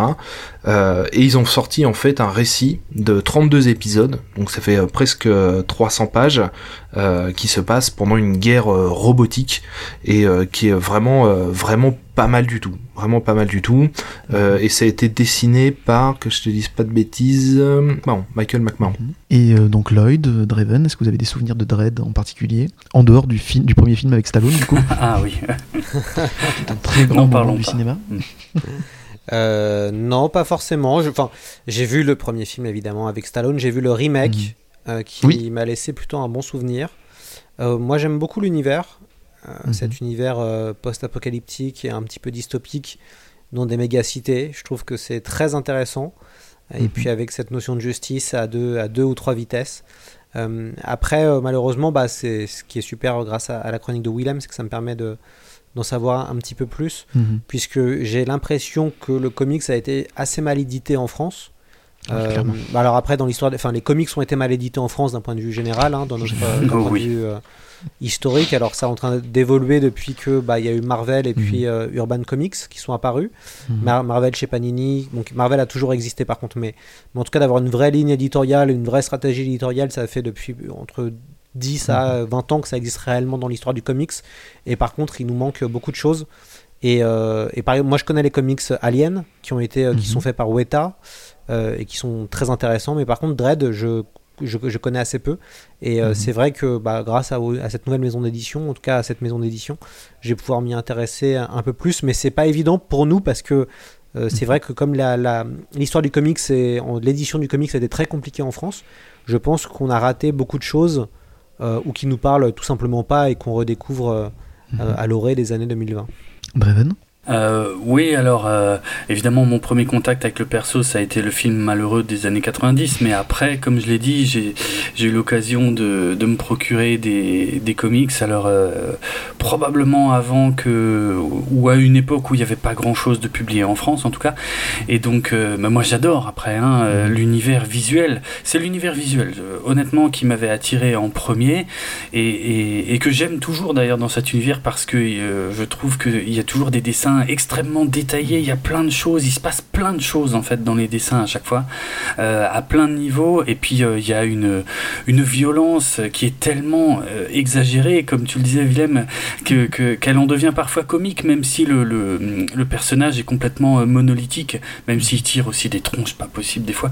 Enfin, c'est, il y a un super mélange entre ultra violence, comique, mais qui fait grincer des dents et ce que j'ai trouvé très intéressant dans ta présentation, Willem, euh, effectivement, et que j'avais ressenti dans, dans, le peu que j'ai lu, euh, aussi des messages, en fait, euh, des messages sur la société américaine, effectivement, hein, en grande partie, et voilà, qui, qui, qui, font passer de, de façon assez, assez extravagante, des fois, mais en tout cas, ouais, j'aime beaucoup, je suis, je suis très très fan de cet univers, et j'ai, il y a quelques jours, j'ai rematé le deuxième film qui, qui lui est quand même vraiment, vraiment sympa, quoi, qui est beaucoup plus proche, euh, même si très timoré finalement par rapport aux comics, parce que c'est impossible de faire un comics comme ça en live, mais, euh, mais, euh, mais quand même bien sympa. quoi. Voilà, Willem, tu en as pas parlé. Qu'est-ce que tu as pensé justement de la dernière adaptation de Dread au cinéma? Moi, j'ai adoré la deuxième adaptation de Dread au cinéma parce que évidemment qu'elle pourra jamais être une adaptation cinéma pourra jamais être aussi jusqu'au boutiste que le comic mm. book. C'est tout simplement un impossible, impossible. Euh, et ça a été un drame personnel pour moi que ce film soit pas sorti au cinéma en France. Mhm. Euh, il Ouais. est sorti en DTV. Euh, Du coup, le film s'est planté. Et du coup, comme le film s'est planté, la franchise a été enterrée à nouveau. Euh, mais je pense que c'est un peu la prophétie autoréalisatrice euh, de la part du, du studio à ce niveau-là. Mhm. Mais euh, non, non, moi j'ai adoré, euh, j'ai adoré cette euh, cette seconde cette seconde adaptation euh, qui est aussi portée par un acteur euh, qui a pris aussi, qui a poussé aussi à- au maximum l'interprétation de Dredd. Hein. C'est euh, c'est vraiment un travail d'équipe. Tout le monde voulait jouer autant que possible à carte à fond. Et puis euh, je trouve aussi assez malin, quoi, parce que euh, l'idée de, parce que c'est un film qui est qui est pratiquement à huis clos, hein, même si euh, Ouais. l'espace dans lequel se déroule le récit est énorme. Euh, je trouve que aussi euh, par rapport au budget du film euh, et Mhm. l'ampleur que doit qu'a l'univers, euh, je trouve que il y a, y a plein de choses très malines qui ont été effectuées. Mhm. Et euh, ouais, ouais, moi j'adore cette adaptation. Alors les éditeurs vers lesquels vous tournez, si vous voulez lire du Dread euh, traduit en français aujourd'hui, bah, le premier c'est Delirium, hein, c'est ceux qui, qui, qui publient le, le plus et qui publient notamment un arc euh, réalisé par Wagner et Esquera qui est euh, très très bien, qui est très intéressant et c'est eux aussi qui, qui publient les intégrales de Dread euh, qui euh, qui nous ramènent elles, qui sont très drôles aussi pour pour l'histoire. hein. Donc on a les affaires classées notamment qui nous ramènent sur les récits de 77 à 80 et, euh, et où on a euh, des robots euh, qui fonctionnent euh, à l'essence, euh, etc. Quoi. On est vraiment dans les années 70 quoi. Et on a euh, les éditions Réflexion qui elles euh, sortent, euh, je crois qu'il y a quatre tomes qui sont sortis pour l'instant euh, sur euh, Judge Dredd, donc c'est Judge Dredd tome 1, 2, 3 et 4, et où là pour le coup on est sur des récits euh, très récents avec des coups de crayon très comic book, euh, très euh, c'est Nelson Daniel, je sais plus si c'est l'auteur ou le scénariste ou le dessinateur, mais on est sur quelque chose qui est résolument graphiquement dans l'air du temps et, euh, et qui est très très bien aussi. Et tant que vous le pouvez trouver, comme vous tant que vous pouvez encore le trouver, euh, lisez le crossover euh, Dread euh, Alien euh, Predator qui a été édité en un seul volume et lui qui est pour le coup qui est particulièrement drôle quoi. D'ailleurs, vous parlez depuis tout à l'heure dans Dread de cette violence qui tire jusqu'à faire rire, qui, qui tire au comique. Euh, Est-ce qu'on peut mettre euh, les films de super-héros dans la catégorie SF Et si oui, est-ce que vous avez vu Invincible, qui me fait penser un peu à ça aussi? Alors, Alors moi j'ai pas encore vu Invincible donc ouais, je- moi non plus. Mais par contre, j'hésite pas à mettre les super-héros dans la case SF. Dans certains Mhm. cas, oui, c'est complètement cohérent. Alors là, là, je viens de le découvrir donc sur Amazon et euh, le premier épisode, on a l'impression que je, je, je spoil rien, mais on a l'impression que c'est quand même un truc très enfantin, très ado, etc. Un jeune euh, adolescent comme d'habitude qui découvre ses pouvoirs patati patata. Et la fin est euh, comment dire un festival de sang qui éclabousse dans tous les sens, de mort, de deuil, euh, de, de, de, corps déchiquetés, etc. Ça, en devient comique et euh, ça m'a fiché, fichu une claque. Et euh, j'ai vu le, le, septième épisode, là il manque le huitième et dernier de la première saison sur Prime, mais je me suis régalé. C'est-à-dire qu'on a toute la toute l'histoire d'un super-héros comme Superman, etc. Mais un super-héros qu'il faut pas faire suer, quoi. En gros, hein, faut pas, faut pas le titiller. Et puis les méchants sont vraiment méchants. Et puis quand ils tuent, ils tuent. Et c'est vrai que là, euh, quasiment dire cet orgasme de sang à chaque fois, ça, ça en devient risible et c'est, ça marque et c'est drôle à la fois. Donc voilà, j'ai pensé à ça quand, tu, quand, quand, quand Willem a parlé de, de Dread et cette, cette, cette violence exacerbée aussi. Donc je vous le conseille, Invincible sur Prime. Et à ce qui paraît, les comics sont aussi de très très très bonne qualité. Il paraît Ok. ouais, les comics de c'est Kirkman je crois. C'est ça. Robert Kirkman. Ouais. Tout à fait. Alors, Invincible, la série, elle est produite par euh, Catherine Winder, qui est une productrice d'animation euh, archi réputée. Euh, c'est Mhm. elle notamment qui avait produit euh, The Clone Wars euh, pour pour Lucasfilm et Mhm. euh, qui vient d'une écurie Disney à la base dans les années 90. Et il paraît que techniquement le travail est assez irréprochable. J'ai pas Mhm. encore vu, mais il paraît que il paraît que c'est vraiment un sacré travail. Eh ben, si ça vous tente, on en reparlera un de ces jours dans, dans un bouillon de bulles. Euh, écoute, merci Willem donc, pour ton conseil. C'est à toi, Lloyd. Alors, de quelle œuvre vas-tu nous parler? Alors, je vais vous parler d'un manga qui s'appelle Eden, qui vient euh, tout juste de ressortir chez Panini euh, Comics.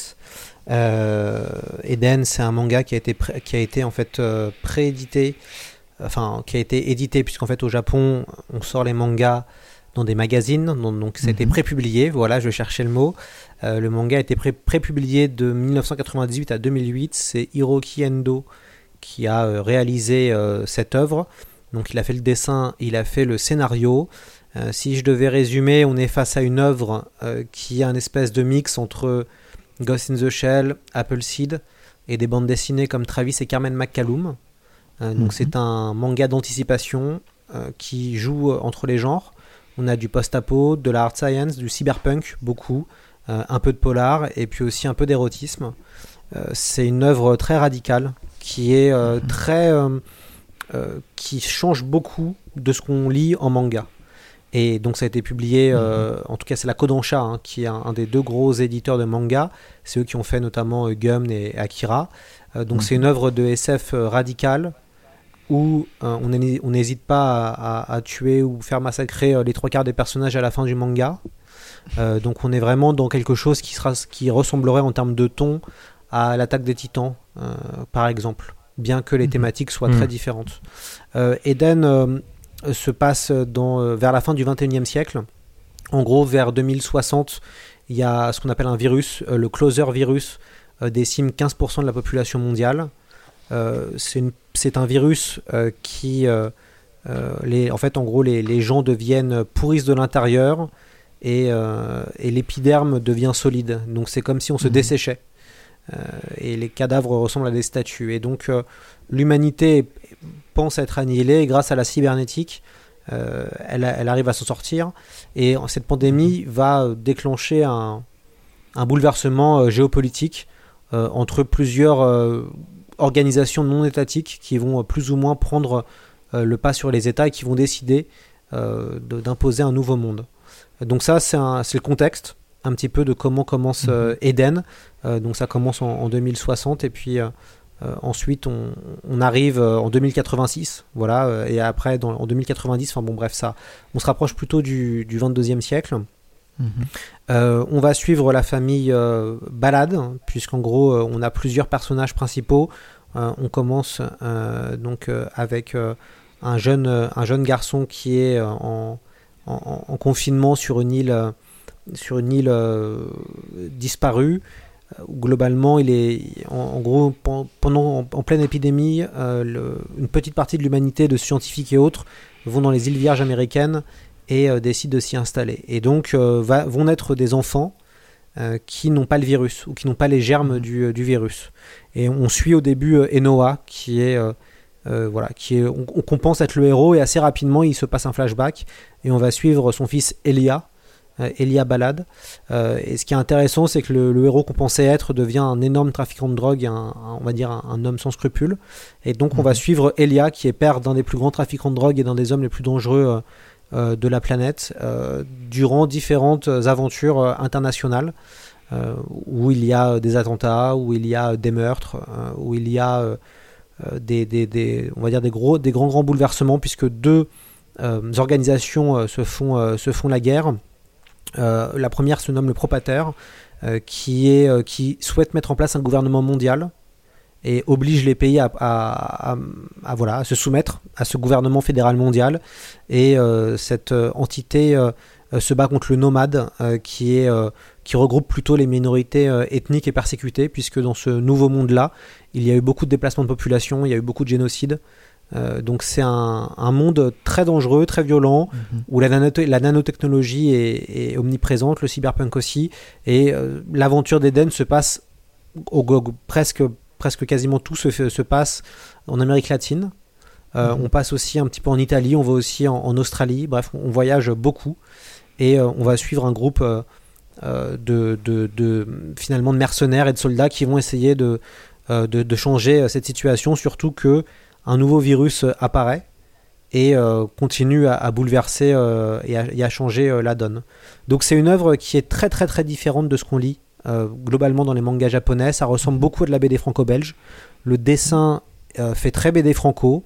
Il y a beaucoup de scènes d'action euh, qui sont euh, vraiment euh, très bien réalisées. Euh, il y a beaucoup d'enjeux euh, politiques, géopolitiques, il y a beaucoup de discussions. Donc euh, entre le premier volume, entre les deux premiers volumes qui annonçaient plutôt une œuvre post-apo et le volume 17-18, euh, il y a vraiment une énorme évolution avec beaucoup d'idées visuelles de science-fiction très intéressantes. Mais ce qui est, je pense, la force de ce manga-là, c'est tout le propos politique et surtout d'avoir des personnages qui évoluent vraiment au fur et à mesure et bien sûr bon bah qui peuvent aussi ne pas survivre à la fin de à la fin de l'histoire. Mhm. Donc c'est euh, quelque chose. Moi je recommande vraiment Eden, surtout qu'il ressort là dans une nouvelle édition. C'est un manga Mhm. qui est très très euh, respecté pour les amateurs de SF. Euh, Mhm. moi quand j'avais lu ça, je l'ai lu sur le tard, hein, je l'ai découvert vraiment sur le tard et j'avais tout racheté. dans des sites de revente en ligne puisqu'il plus il n'était n'était plus édité Euh, et c'est vraiment un petit un petit chef d'œuvre que je que je recommande qui est vraiment très violent par contre il y a on peut retrouver des scènes de massacre on peut trouver euh, des, des cases avec des viols d'enfants on peut trouver des choses comme ça quoi. Donc c'est vraiment une œuvre radicale Mhm. mais euh, qui euh, impacte et qui pose de vraies questions sur le monde de maintenant aussi avec la faiblesse des États et bah, la, la force de certaines corporations comme les GAFAM qui risquent peut-être à l'avenir d'avoir des rôles de plus en plus géopolitiques et politiques avec des armées privées, avec euh, voilà des, des questions comme ça qui peuvent peut-être se poser d'ici euh, 30 à 50 ans et que le manga euh, aborde sans problème. Et puis ce qui est intéressant, c'est euh, de suivre un, héros, euh, finalement Elia, qui est vraiment le, le Blue Beat, quoi, qui est le, jeune garçon innocent qui a un père beaucoup plus dangereux et beaucoup plus violent que lui. Et on va vraiment suivre son histoire. Et pareil, le lien qu'il a avec son père, puisqu'on retrouve Enoa, qui est un personnage vraiment très, très intéressant. Et on, voit vraiment le basculement de comment on devient quelqu'un d'impitoyable juste pour survivre. Donc euh, voilà, je vous recommande, il y a 18 volumes. Ça vient de ressortir. Les deux premiers volumes euh, viennent de ressortir. Et euh, vraiment, je vous, je vous encourage à aller, euh, à aller jusqu'au bout de cette, de cette œuvre. D'ailleurs, ce qui est rigolo, c'est qu'il y a toute une chanson. Moi, j'adore la soul music. Et Mhm. pendant tout le manga revient une chanson qui s'appelle People Get Ready de The Impression, notamment. Enfin, c'est une, une des chansons connues. Il y avait eu un, un, un duo avec Curtis Mayfield et euh, le groupe The Impression. Et donc, cette, cette, cette musique de soul qui est une espèce de slow assez lent, euh, assez romantique, euh, et, sou- et revient souvent euh, euh, dans, dans, dans le manga. Est-ce qu'il y a un- une adaptation animée qui est prévue ou pas du non, pas du tout. Non, non, c'est quelque Non, chose que tu peux pas mettre en scène. euh, Je, enfin, maintenant, maintenant, on pourrait la mettre en scène, je pense, parce que après l'attaque des Titans, je pense que l'attaque des Titans a ouvert des portes sur des choses qu'on pouvait Mhm. pas forcément voir euh, avant.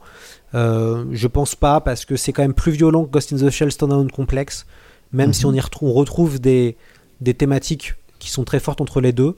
Il n'y a, pas eu d'adaptation, euh, le, le mangaka n'a plus rien fait vraiment euh, d'important derrière. Mais par contre, pendant 10 ans, euh, il a fait, euh, je pense, un des meilleurs mangas de SF. En tout cas, moi, il est dans mon euh, top 5 ever des, des mangas de science-fiction. Et puis, il y a notamment, euh, c'est un manga qui parle beaucoup de religion euh, aussi, Mhm. euh, puisqu'en fait, euh, dans le nouveau, euh, le nouveau virus qui apparaît permet de rejoindre, en tout cas, permet de proposer aux gens de rejoindre un espèce de monde où tout le monde est interconnecté. Mhm. Euh, donc c'est voilà, il y a, y, a, y a beaucoup de références à, la- à la religion catholique et beaucoup de personnages sont croyants. Donc il y a beaucoup de choses comme ça qui, c'est pour ça que c'est vraiment, je pense, une œuvre très originale et qui n'est pas du tout dans le canon des mangas euh, euh, habituels. Et, et puis il y a quelques séquences érotiques euh, Mhm. qu'on voit vraiment aussi dans, dans- dans le manga qui assume aussi ce côté-là. Donc c'est une œuvre, c'est vraiment une œuvre adulte. C'est lequel le chapitre de, de ce manga qui t'a le plus marqué? Euh, c'est lequel C'est une. euh, euh, c'est compliqué parce qu'il y a 18 volumes, mais moi, Mm. ce qui m'a marqué, euh, c'est qu'on a. on, retrouve des, on retrouve des personnages. Enfin, on retrouve des figures dans le, dans le manga et dans le seinen qu'on a à peu près partout. et notamment, on a le, le fameux. euh, le fameux super guerrier euh, euh, brun ténébreux ne disant pas un mot donc qui fait, et- et- et- qui fait évidemment référence à soit Sasuke dans Naruto soit Levi Rivai dans euh, euh, l'attaque des titans. Et c'est un personnage qui s'appelle Kenji. Et donc on suit tout son basculement puisque c'est un espèce de super tueur euh, euh, impitoyable euh, qui manie très bien, le, très bien le couteau. Et dans le quatrième volume on suit sa jeunesse et comment ce, ce jeune garçon plutôt naïf euh, de- devient un super tueur. Et, et- et c'est assez impressionnant parce qu'il y a ça fait vraiment écho aux enfants soldats quoi. Donc on, on Mhm. retrouve d'ailleurs des séquences avec des enfants soldats. Euh, donc c'est vrai que et puis il y a c'est vrai que les cases enfin euh, on est habitué avec euh, quand on a lu Berserk on est habitué à avoir de la violence Mhm. dans le manga mais c'est vrai que toujours de, fin, de voir des, des cases frontales de viol euh, soit de femmes soit d'enfants Mhm. euh, c'est quand même assez, assez perturbant et c'est assez rare de voir ça Mhm. C'est des choses qui sont souvent sous-entendues dans, dans une œuvre on, enfin on, on la- on le montre rarement frontalement même dans les œuvres de, de- de fiction à la télé ou au cinéma. On, va et, et là le manga, il y a des certaines cases ultra violentes et qui permettent vraiment de ouais de, de, de revenir aussi dans quelque chose de terre à terre. C'est pas gratuit, hein, mais Mhm. euh, ça permet de se dire que dans quelques pays du monde, euh, puisque ce manga se situe dans des pays du monde du, dit du tiers monde entre guillemets, Mhm. euh, donc dans des pays d'Amérique latine. Bah, il y a forcément des choses comme ça qui se passent, quoi. Mhm. Draven, euh, Willem, est-ce que vous aviez euh, déjà lu euh, Eden? Alors moi, ça fait euh, au moins dix ans euh, que plusieurs de mes potes euh, me disent que c'est un scandale de ne, de ne pas l'avoir lu. Donc je pense que la critique de Lloyd va me, fera, va me faire fran- franchir le pas là. Et je vais en profiter si en plus c'est réédité, je pense que je vais m'y mettre. Draven? Ah, je vais être franc, moi je connaissais pas du tout. J'en avais jamais entendu parler avant qu'on fasse euh, cette émission. Et, euh, mais du coup, j'ai un peu cherché et, euh, et je me suis procuré en fait le premier volume, euh, mais de la première édition française, donc qui est un truc qui doit dater des années 90, et euh, donc que j'ai lu pour voir en fait, pour un petit peu découvrir l'univers. Et, et alors plusieurs choses par rapport à ce que tu as dit Lloyd, c'est que d'une part effectivement j'ai rapidement été surpris et, et un peu attrapé effectivement par la, hum, la maturité du truc. Euh, c'est vrai que euh, il y a, euh, alors je sais pas comment ça évolue par la suite, mais les, dessins euh, au début sont, comment dire, on s'attend pas en fait, et des fois il y a des déferlements de violence d'un coup. On n'est pas dans des univers extravagants justement à la dread ou des choses comme ça, tu vois. Donc ça rend la violence beaucoup plus marquante, beaucoup plus difficile à accepter du coup. Donc déjà ça, ça m'a, beaucoup surpris. La maturité des thèmes aussi, hein, parce que euh, effectivement, comme tu l'as dit, euh, ça parle de religion, ça parle d'homosexualité, euh, ça parle de, relations entre les personnes et tout. Et donc j'étais très surpris parce que j'ai lu et mais aussi j'ai l'impression que en ayant lu que le premier volume, en fait, j'ai quasiment rien vu de l'univers en fait euh, qui est développé par la suite parce que euh, euh, ça m'a l'air d'être une richesse. Là, ça commence pas comme du post-apo, du post-apo quoi, on va dire. Et, et- effectivement, j'avais fait quelques recherches et j'ai cru comprendre que c'est un univers qui se développe et qui aborde beaucoup de thématiques différentes, vraiment énormément de choses et qui est très riche et très surprenant. Et je dois dire que j'en reviens pas comme j'ai été happé euh, par ce par ce premier volume. Donc euh, ouais, mais c'est une vraie découverte. Je connaissais pas du tout. Ouais, c'est vrai que euh, quand on lit les deux premiers volumes, moi j'avais j'avais lu Eden, et, la bibliothèque avait les deux premiers volumes en fait, de la, ma bibliothèque de, de, Saint-Cloud, là où j'ai découvert, où j'ai fait toute ma culture manga et, et BD et bouquins. Et c'est vrai que j'avais pas forcément accroché les deux premiers. Et en fait, je, je, j'ai- en gros, j'ai dû les lire, euh, je les ai lus dans une autre bibliothèque qui les avait tous, voilà. Et j'ai passé mon après-midi à tout lire. Et en fait, Ah oui. euh, les deux premiers volumes ne sont pas du tout euh, représentatifs euh, de la suite, où qu'on commence à voir qu'il y a tout un contexte géopolitique qui arrive, avec des jeux de flashback qui peuvent se passer entre euh, 10 à 15 à 20 ans, on se rend compte qu'on entre dans une œuvre qui est très très très différente de ce qu'on a l'habitude de voir. Et, et je- et ce qui est intéressant, c'est quand même, je, enfin, ce qui est bien, et je pense que c'est propre à l'époque, c'est que c'est une œuvre très radicale. Et en ce moment, quand même, on voit qu'il y a une forme de radicalité qui apparaît dans pas mal de fictions. Euh, et, et du coup, euh, c'est pour ça que ça impacte bien. Et, et ça me fait quoi à, à ce que tu disais sur Ju- Judge Dredd Judge Dredd, ça, ça, ça marque les esprits parce que c'est un truc qui est impactant et qui est quand même très radical dans sa vision du monde et dans, ce- dans, dans ce que ça dit politiquement. Et euh, Eden euh, re- ressemble à ça aussi un peu. Je, je remarque que tu me dis que donc, les deux premiers euh, tomes sont totalement différents de la suite. Est-ce que tu penses que c'était une volonté de l'auteur ou de l'éditeur du coup qui fait changer aussi un peu l'histoire? Non, c'est déjà arrivé dans les mangas, ça, de voir, euh, je pense à certaines séries où, où tu sens que l'auteur sait pas trop où est-ce qu'il veut aller, et au fur et à mesure, ça Mhm. s'étoffe. Euh, je pense notamment à la série Yu Yu Hakusho, qui Mhm. est voilà une série manga culte où euh, quand on regarde les deux premiers volumes et qu'on voit vers où ça part, on se dit que c'est voilà, c'est parti dans totalement autre chose. Euh, donc euh, non, non, je pense qu'au fur et à mesure, l'œuvre a évolué. Les mangaka euh, japonais travaillent avec des éditeurs, ce qu'on appelle les tento, euh, qui Mhm. sont limite des co-scénaristes des fois. Et euh, je pense que euh, Hiroki Endo a- a- devait avoir un bon tento avec lui, puisque Mhm. euh, plus t'avances, plus quand même ils sont allés très loin dans, dans la réflexion et dans le méta de, de cet univers. C'est assez, Mhm. enfin, les siècles japonais sont souvent at- attirés par les, les questions religieuses. On retrouve plein d'œuvres, enfin, on- ou de la philosophie, par exemple. Je pense à Ghost in the Shell, qui est quand même pétri quand on lit les mangas. hein. Euh, les mangas, il y a beaucoup de philosophie, il y a de, de vraies questions euh, sur l'existence, et en même temps, c'est des œuvres aussi un petit peu réactionnaires. Euh, dans le cas de d'Eden, c'est beaucoup plus subtil que ça. Mais ça, moi, ce, que j'ai, ce qui m'a vraiment plu, c'est que je me suis dit qu'en fait, un gouvernement mondial, c'est vers quoi on est en train de tendre plus ou moins, Mhm. Euh, notamment avec la gestion de la pandémie. euh, on, voilà, il n'est pas impossible qu'on se retrouve dans un monde, peut-être pas comme Starship Troopers, mais dans Starship Troopers, il y a un gouvernement mondial. Quoi. Mhm. Et, et c'est vrai que on tend vers ça, enfin, plus, si on regarde l'histoire de l'humanité, on voit qu'on tend de plus en plus vers des échanges envers nos voisins et que des grandes guerres, entre guillemets, euh, s'arrêtent, mais on a de, de plus en plus de conflits, de micro-conflits Mhm. à travers les continents. Et Eden parle vraiment de ça. Et euh, donc c'est assez, euh, c'est assez intéressant parce que je, je pense que l'auteur pressent aussi des choses euh, sur le futur du 21e siècle, Mhm. et notamment cette idée de pandémie. quand il le fait en 98, il n'y avait pas eu toute pandémie mondiale. Mais voilà, ça, ça pressent peut-être des choses et sur peut-être un repositionnement du monde. Et ça va être intéressant de voir ça va être quoi le monde aussi post-pandémie, puisqu'il risque d'avoir peut-être Mhm. des, des énormes évolutions. Absolument. Bah, écoute, merci beaucoup pour ce conseil. Écoutez, donc c'est mon tour. Attention, instant Madeleine de Proust. Étant un enfant des années 80, j'ai eu la chance de voir très jeune les dessins animés tels que Ulysse 31, Cobra, Capitaine Flamme, Albator, Jace et les Conquérants de la Lumière, L'Empire des Saints, Goldorak, Silverhawk, Diplodo, Transformers. Oui, je suis un peu intarissable sur le sujet. Euh, tous ont nourri mon imaginaire et mes rêves, tous à leur manière m'ont marqué et m'ont donné envie d'aller dans l'espace. Vous, pouvez rajouter à cette période bénie des séries live telles que Star Trek, Cosmos 1999, Galactica et encore Buck Rogers. Et vous pouvez comprendre aisément que le petit bout de chou que j'étais avait des étoiles plein les yeux, au sens littéral du terme. Mais il y a un dessin animé qui m'a mis une grosse claque dans la figure, et dessin animé que je n'ai pas encore cité d'ailleurs. C'est de son vrai nom Macross, réalisé en 1982 par Noburo Ishiguro. La série apparaît sur nos écrans cathodiques en 1987 sur Feu la 5, l'éphémère et pourtant mythique chaîne de Berlusconi. Oui, je pense que je vais peut-être arrêter parce que c'est un peu lourd, mais bon, ça me fait rire.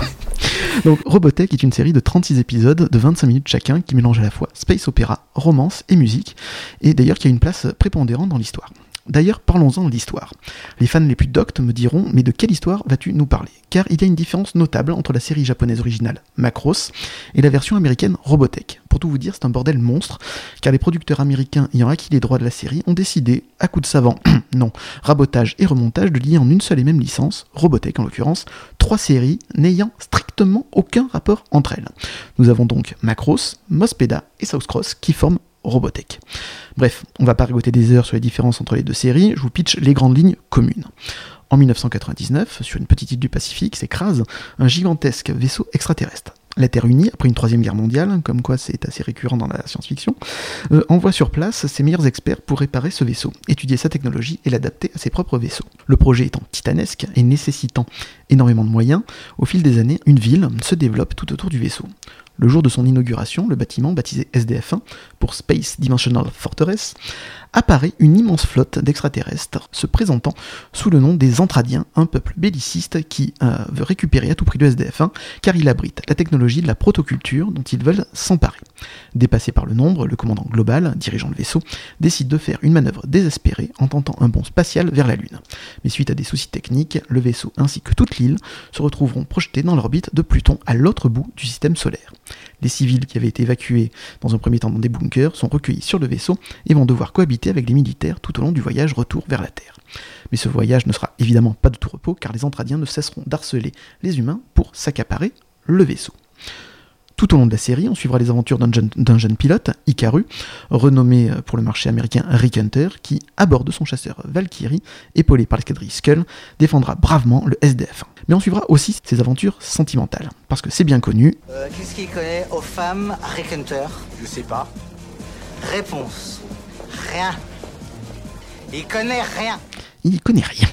Il tombera donc amoureux dans un premier temps de la jolie Min May, qu'il a sauvée lors de l'inauguration, et qui sera élue par la suite Miss Macross par les civils, et deviendra pour tous, grâce à ses chansons, le symbole de l'espoir. D'ailleurs, dans la version Robotech, les chansons sont beaucoup plus militaristes, comme le prouve le générique de Bernard Minet de l'époque.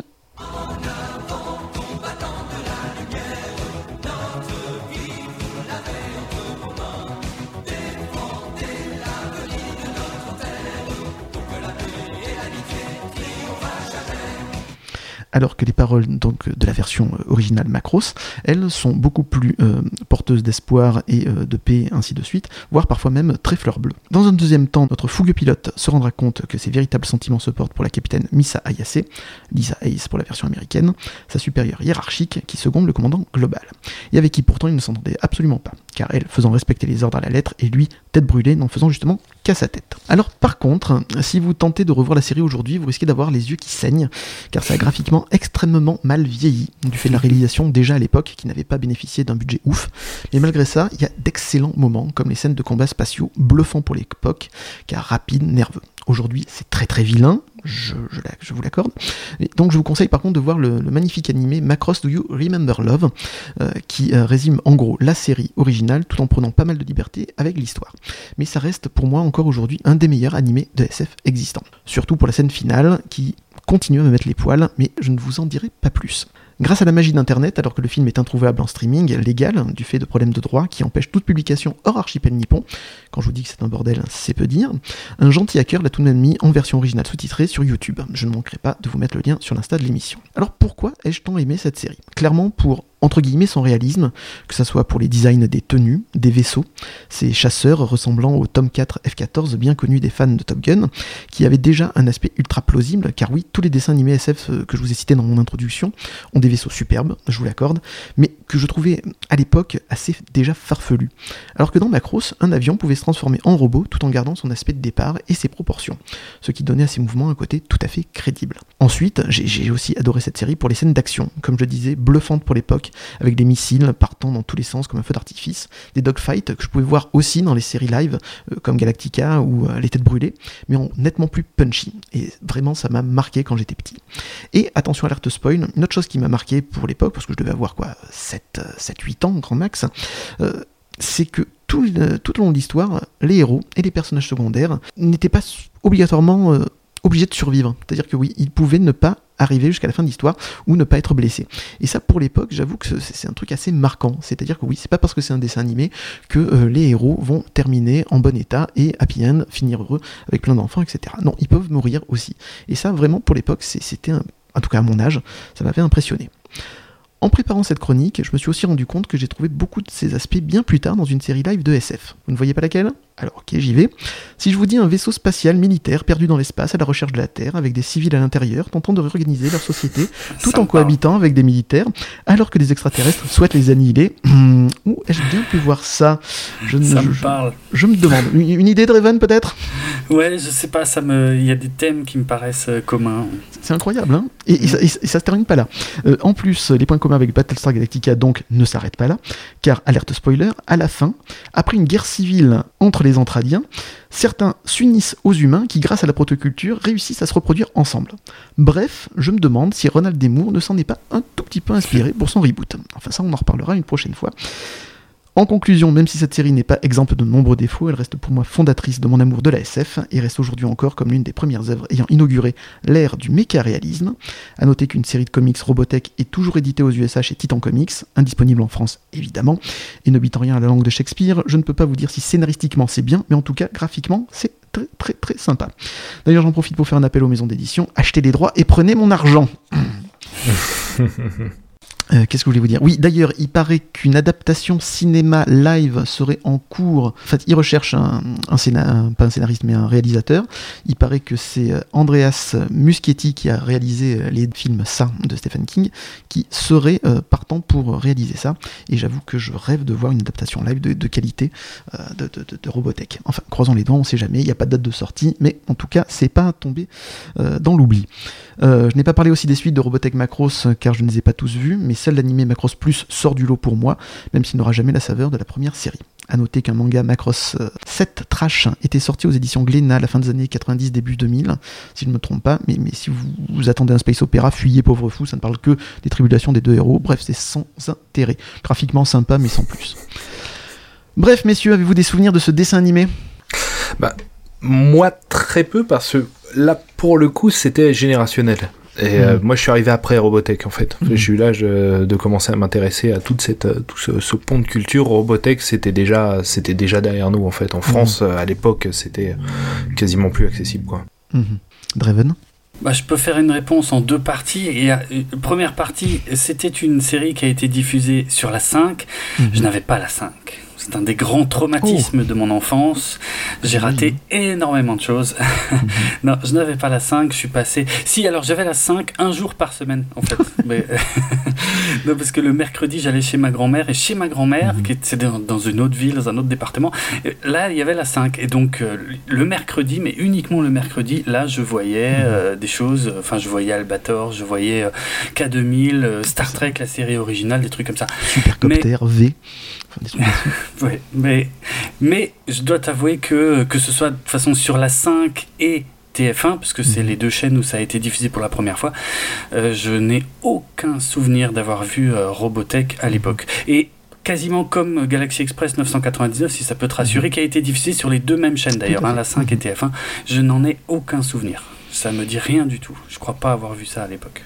Mais moi, j'ai des souvenirs de Galaxy Express 999 par contre. Ah ouais, Ouais, Excellent. ouais, très bien. Mhm. Lloyd, est-ce que ça te parle Euh, de nom, hein, c'est pas désolé, hein, c'est Mhm. pas ma génération. Il y a pas de souci. euh, du coup, euh, et non, non, j'ai jamais vu en fait un seul épisode de Mhm. Robotech. Évidemment, je connais de nom et je me rappelle des VHS, mais je n'ai pas encore regardé euh, cette euh, cette série. Je vous conseille, le, donc, comme je vous le disais, l'animé qui est sur YouTube. C'est pour moi encore très très très bien et euh, ouais, ça, ça, a pas, ça a pas mal vieilli, vraiment. C'est vraiment très très Mm. classe. Bah, le film, euh, le film Do You Remember Love, moi je l'ai regardé là pour Mhm. préparer cette émission, Mhm. mais je l'avais déjà vu. Je l'avais Ah. regardé il y a une vingtaine d'années. Ouais, ouais. Mhm. euh, je... Alors je m'en souvenais pas très très bien parce que moi j'ai découvert le truc dans le désordre. Alors j'ai largement pas tout vu de, de, de Macros en vérité, j'y connais pas grand chose. Hein. Mais au milieu des années 90, j'ai vu euh, 4 OAV qui m'ont mis une baffe phénoménale. C'est Macros Plus Mhm. euh, que tu as rapidement évoqué Mhm. tout à l'heure.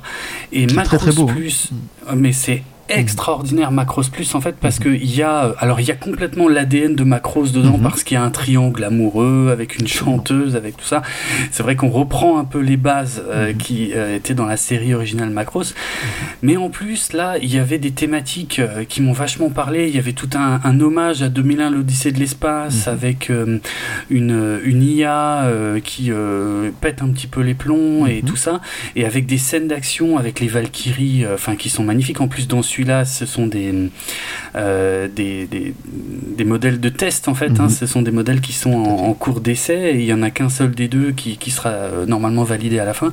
euh, parce que c'est une histoire entre deux amis d'enfance qui vont se, hein. se déchirer Mhm.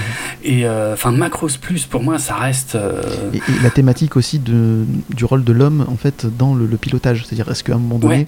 est-ce bien la peine que les hommes continuent à piloter alors que des Ouais. robots et des IA peuvent très bien le faire et encore mieux et subir moins de pression ainsi de suite. Donc c'était un Ouais, sujet très très intéressant.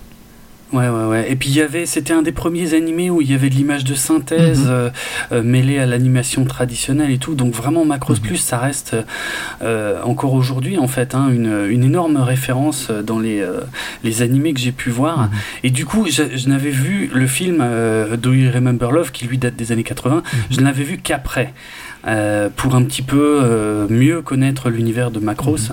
Euh, après, le film reste, ouais, reste très intéressant, reste une œuvre majeure d'ailleurs hein, dans l'histoire de la Japanime. Mais euh, voilà, moi j'ai une préférence pour Macros plus euh, parce que bah, parce que c'est tombé au bon moment pour moi aussi, il faut dire. euh, voilà. T'as commencé Macros par Macros Plus, ça aide. Bah oui. C'est ça. oui. Non mais le, film est très très joli et très très Mm. intéressant aussi. Mais comme je disais, ouais, moi je suis marqué par, par Robotech et Macros parce que voilà. Et puis la scène de fin, j'en parle toujours pas, mais oh, qu'est-ce qu'elle est bien dans, dans Ouais, ouais, You Remember énorme, Love avec cette musique, etc. et ces combats ainsi de suite et toute la portée émotionnelle qu'il peut y avoir entre les deux euh, personnages principaux. Enfin voilà. Bref, moi mon cœur de midinette et euh, qui aime l'action et les vaisseaux était euh, ravi. D'ailleurs, messieurs, est-ce qu'il y a un dessin animé de votre enfance, de SF, qui vous a marqué Et si oui, lequel? Donc, euh, Draven, on sait qu'il y a Galaxy Express 99, 999, je vais y arriver, euh, Albator, tout ça, mais est-ce qu'il y en a d'autres, du coup? Euh, de mon enfance comme ça Oui. qui m'a qui m'a marqué, qui est resté avec moi en fait aussi longtemps. Ben Madeleine de Proust. Ben, ma, ma, ma plus grosse Madeleine de Proust, c'est Albator 84. Mhm. euh, vraiment, quoi. Je, je, tous les visuels, la musique, euh, l'ambiance, les sons même, Mhm. euh, c'est c'est à ce point-là, quoi. Juste les sons, le son des lasers, le son d'ambiance à l'intérieur du vaisseau, c'est. Franchement, je pense que c'est ma plus grosse Madeleine de Proust, c'est Albator. Puisque à Galaxy Express, je ne l'ai découvert que plus tard qu'à l'adolescence en fait. Mhm. Mais de l'enfant, j'avais quand même 5 ans hein, quand euh, Albator a Mhm. été euh, diffusé pour la première fois, 84 en tout cas. Donc euh, je peux difficilement remonter plus loin Mhm. euh, pour aller trouver une, une Madeleine de Proust. Donc je, je suis désolé parce que du coup je m'éloigne pas trop de mon sujet, mais, mais c'est une vraie Madeleine de Proust euh, en- actuellement encore. hein. Il n'y a pas photo. Willem Alors moi, des dessins animés de SF euh, de ma jeunesse, euh, alors moi j'étais plus euh, les dessins animés qui passaient quand j'étais jeune. Alors évidemment, il y avait, euh, il y avait des, il y avait, bah, il y avait quand même pas mal de mangas, mais disons qu'on était passé de, de plutôt de de la SF à un registre euh, un peu plus euh, fantastique, euh, voire carrément super-héros. hein. Moi, je suis de la Mhm. génération de Batman, la série animée euh, et compagnie. Hein. Je dirais, dans l'absolu, une qui me reviendrait là tout de suite, que je sais même pas si j'y retournerai aujourd'hui, hein, honnêtement. Mais à l'époque, euh, j'ai souvenir que euh, dans une dynamique de science-fiction euh, assez sombre, assez étonnante, je me souviens du dessin animé Le Highlander. Mhm. Euh. J'étais pas grand, hein.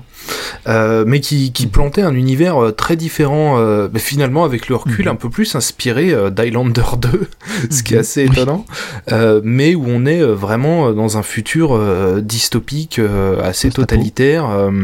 c'était, je- j'ai souvenir que c'était, c'était assez étonnant en fait. C'était Mhm. assez loin de pour, pour un produit dérivé de la franchise, euh, ça s'était beaucoup, beaucoup émancipé euh, des, du premier film en tout cas. Mhm. Je savais même pas que ça existait. Oui, oui, Ah ouais, sur ah M6 si, à si, ouais. Mhm. Ah ouais, c'est Ouais. ouf. Et t'avais Ah, et Ramirez en qui fait- est toujours vivant d'ailleurs. Donc ça- en effet, ça c'est beaucoup plus proche de Highlander 2 avec le Zeist. Mais Ouais. oui. Ah oui, d'accord. Et ju- juste une parenthèse, ça vient juste de me revenir. Avant Albator 84, il y a quand même une série d'SF qui m'a beaucoup marqué quand j'étais gosse, mais sur laquelle je ne suis jamais euh, quasiment revenu. C'était Astro, le petit robot. Voilà. Oui, bah oui. Je vous laisse euh, enchaîner. Lloyd? Euh, c'est une bonne question. Bah, pareil que euh, euh, c'est euh, pareil que Draven en fait. euh, moi Mhm. c'était euh, c'était quand même euh, Batman Mhm. euh, qui était très important. Enfin la, la- la série animée Batman des années 90 sur France 3, c'était voilà Mhm. Peut-être la série que je regardais en boucle et que j'adorais. Euh, non, Mhm. un film de science-fiction en animation, et ben je vais dire un Disney.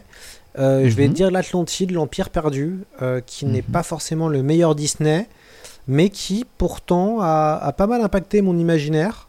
Mhm. Euh, c'est un film que j'ai pu voir au Grand Rex, donc il y avait ça aussi qui a, qui a joué. C'était le premier film que je voyais au Grand Rex avec mon père et ma sœur. Mhm. Et, euh, et j'avais vraiment bien aimé euh, ce, ce scénario. Je connaissais un peu l'histoire de l'Atlantide grâce à Black et Mortimer notamment, euh, qui, a, qui a, il y a un album qui se passe avec le- les mystères de l'Atlantide, un, un petit chef-d'œuvre de, de SF déjà. Et, Mhm. et ce dessin animé de, de Disney, je trouve, même s'il n'est pas parfait, je trouve que visuellement, il y a un vrai parti pris graphique. Euh, J'aime beaucoup euh, tout ce qui est fait autour de l'Atlantide dans ce, Mhm. dans ce dessin animé.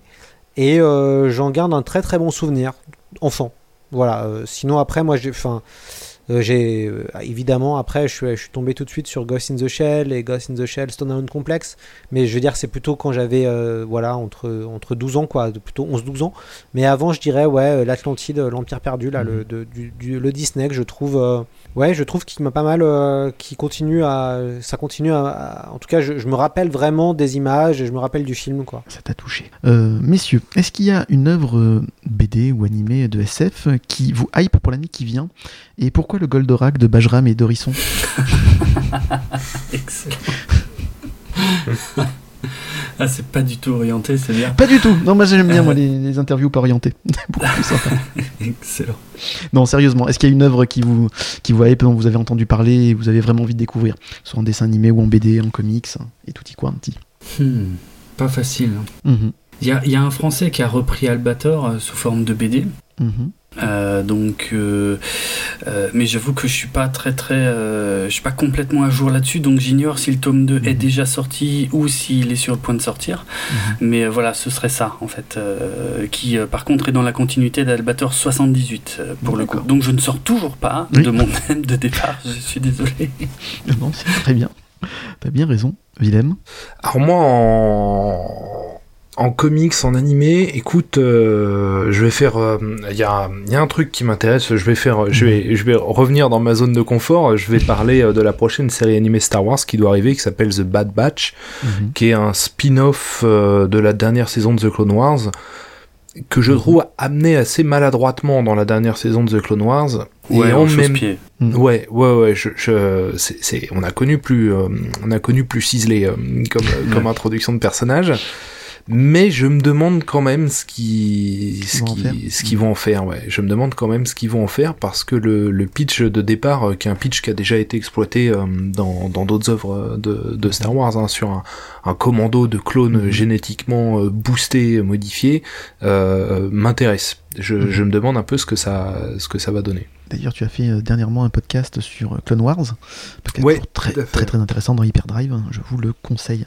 Euh, et d'ailleurs, toutes les séries euh, animées de, de- de Star Wars, j'ai toujours, enfin, mon impression, c'est ont toujours commencé un peu laborieusement pour finir avec des portées nettement plus intéressantes et euh, avec une profondeur assez euh, impressionnante. Qu'est-ce que tu en penses? Ah bah t'as très très bien résumé ça. Hein. Ça Mhm. commence toujours comme euh, comme une œuvre euh, familiale, euh, Mhm. plutôt tournée même euh, vers les enfants, et puis euh, systématiquement euh, les équipes euh, réalisent que le public est beaucoup plus large que ça, qu'il y a plein de choses euh, intéressantes à dire. Mhm. Je pense aussi que les scénaristes euh, ont un petit peu plus de liberté aussi au Mhm. fil du succès de la série, et effectivement ça prend en ampleur, ça prend en profondeur, surtout énormément. On commence sur des choses relativement basiques et puis on, on va creuser euh, de, de, de plus en plus loin les choses et ça donne des choses euh, assez euh, assez intéressantes. Hein. Bon après des séries animées Star Wars, il y en a pas 50 non plus. Hein. Mhm. Il y en a quatre en tout, quatre notables et puis une euh, un petit peu plus euh, un petit peu plus éphémère. Mais effectivement, c'est c'est c'est c'est la règle qui s'applique pour The Clone Wars, c'est la règle qui s'applique pour Star Wars Rebels.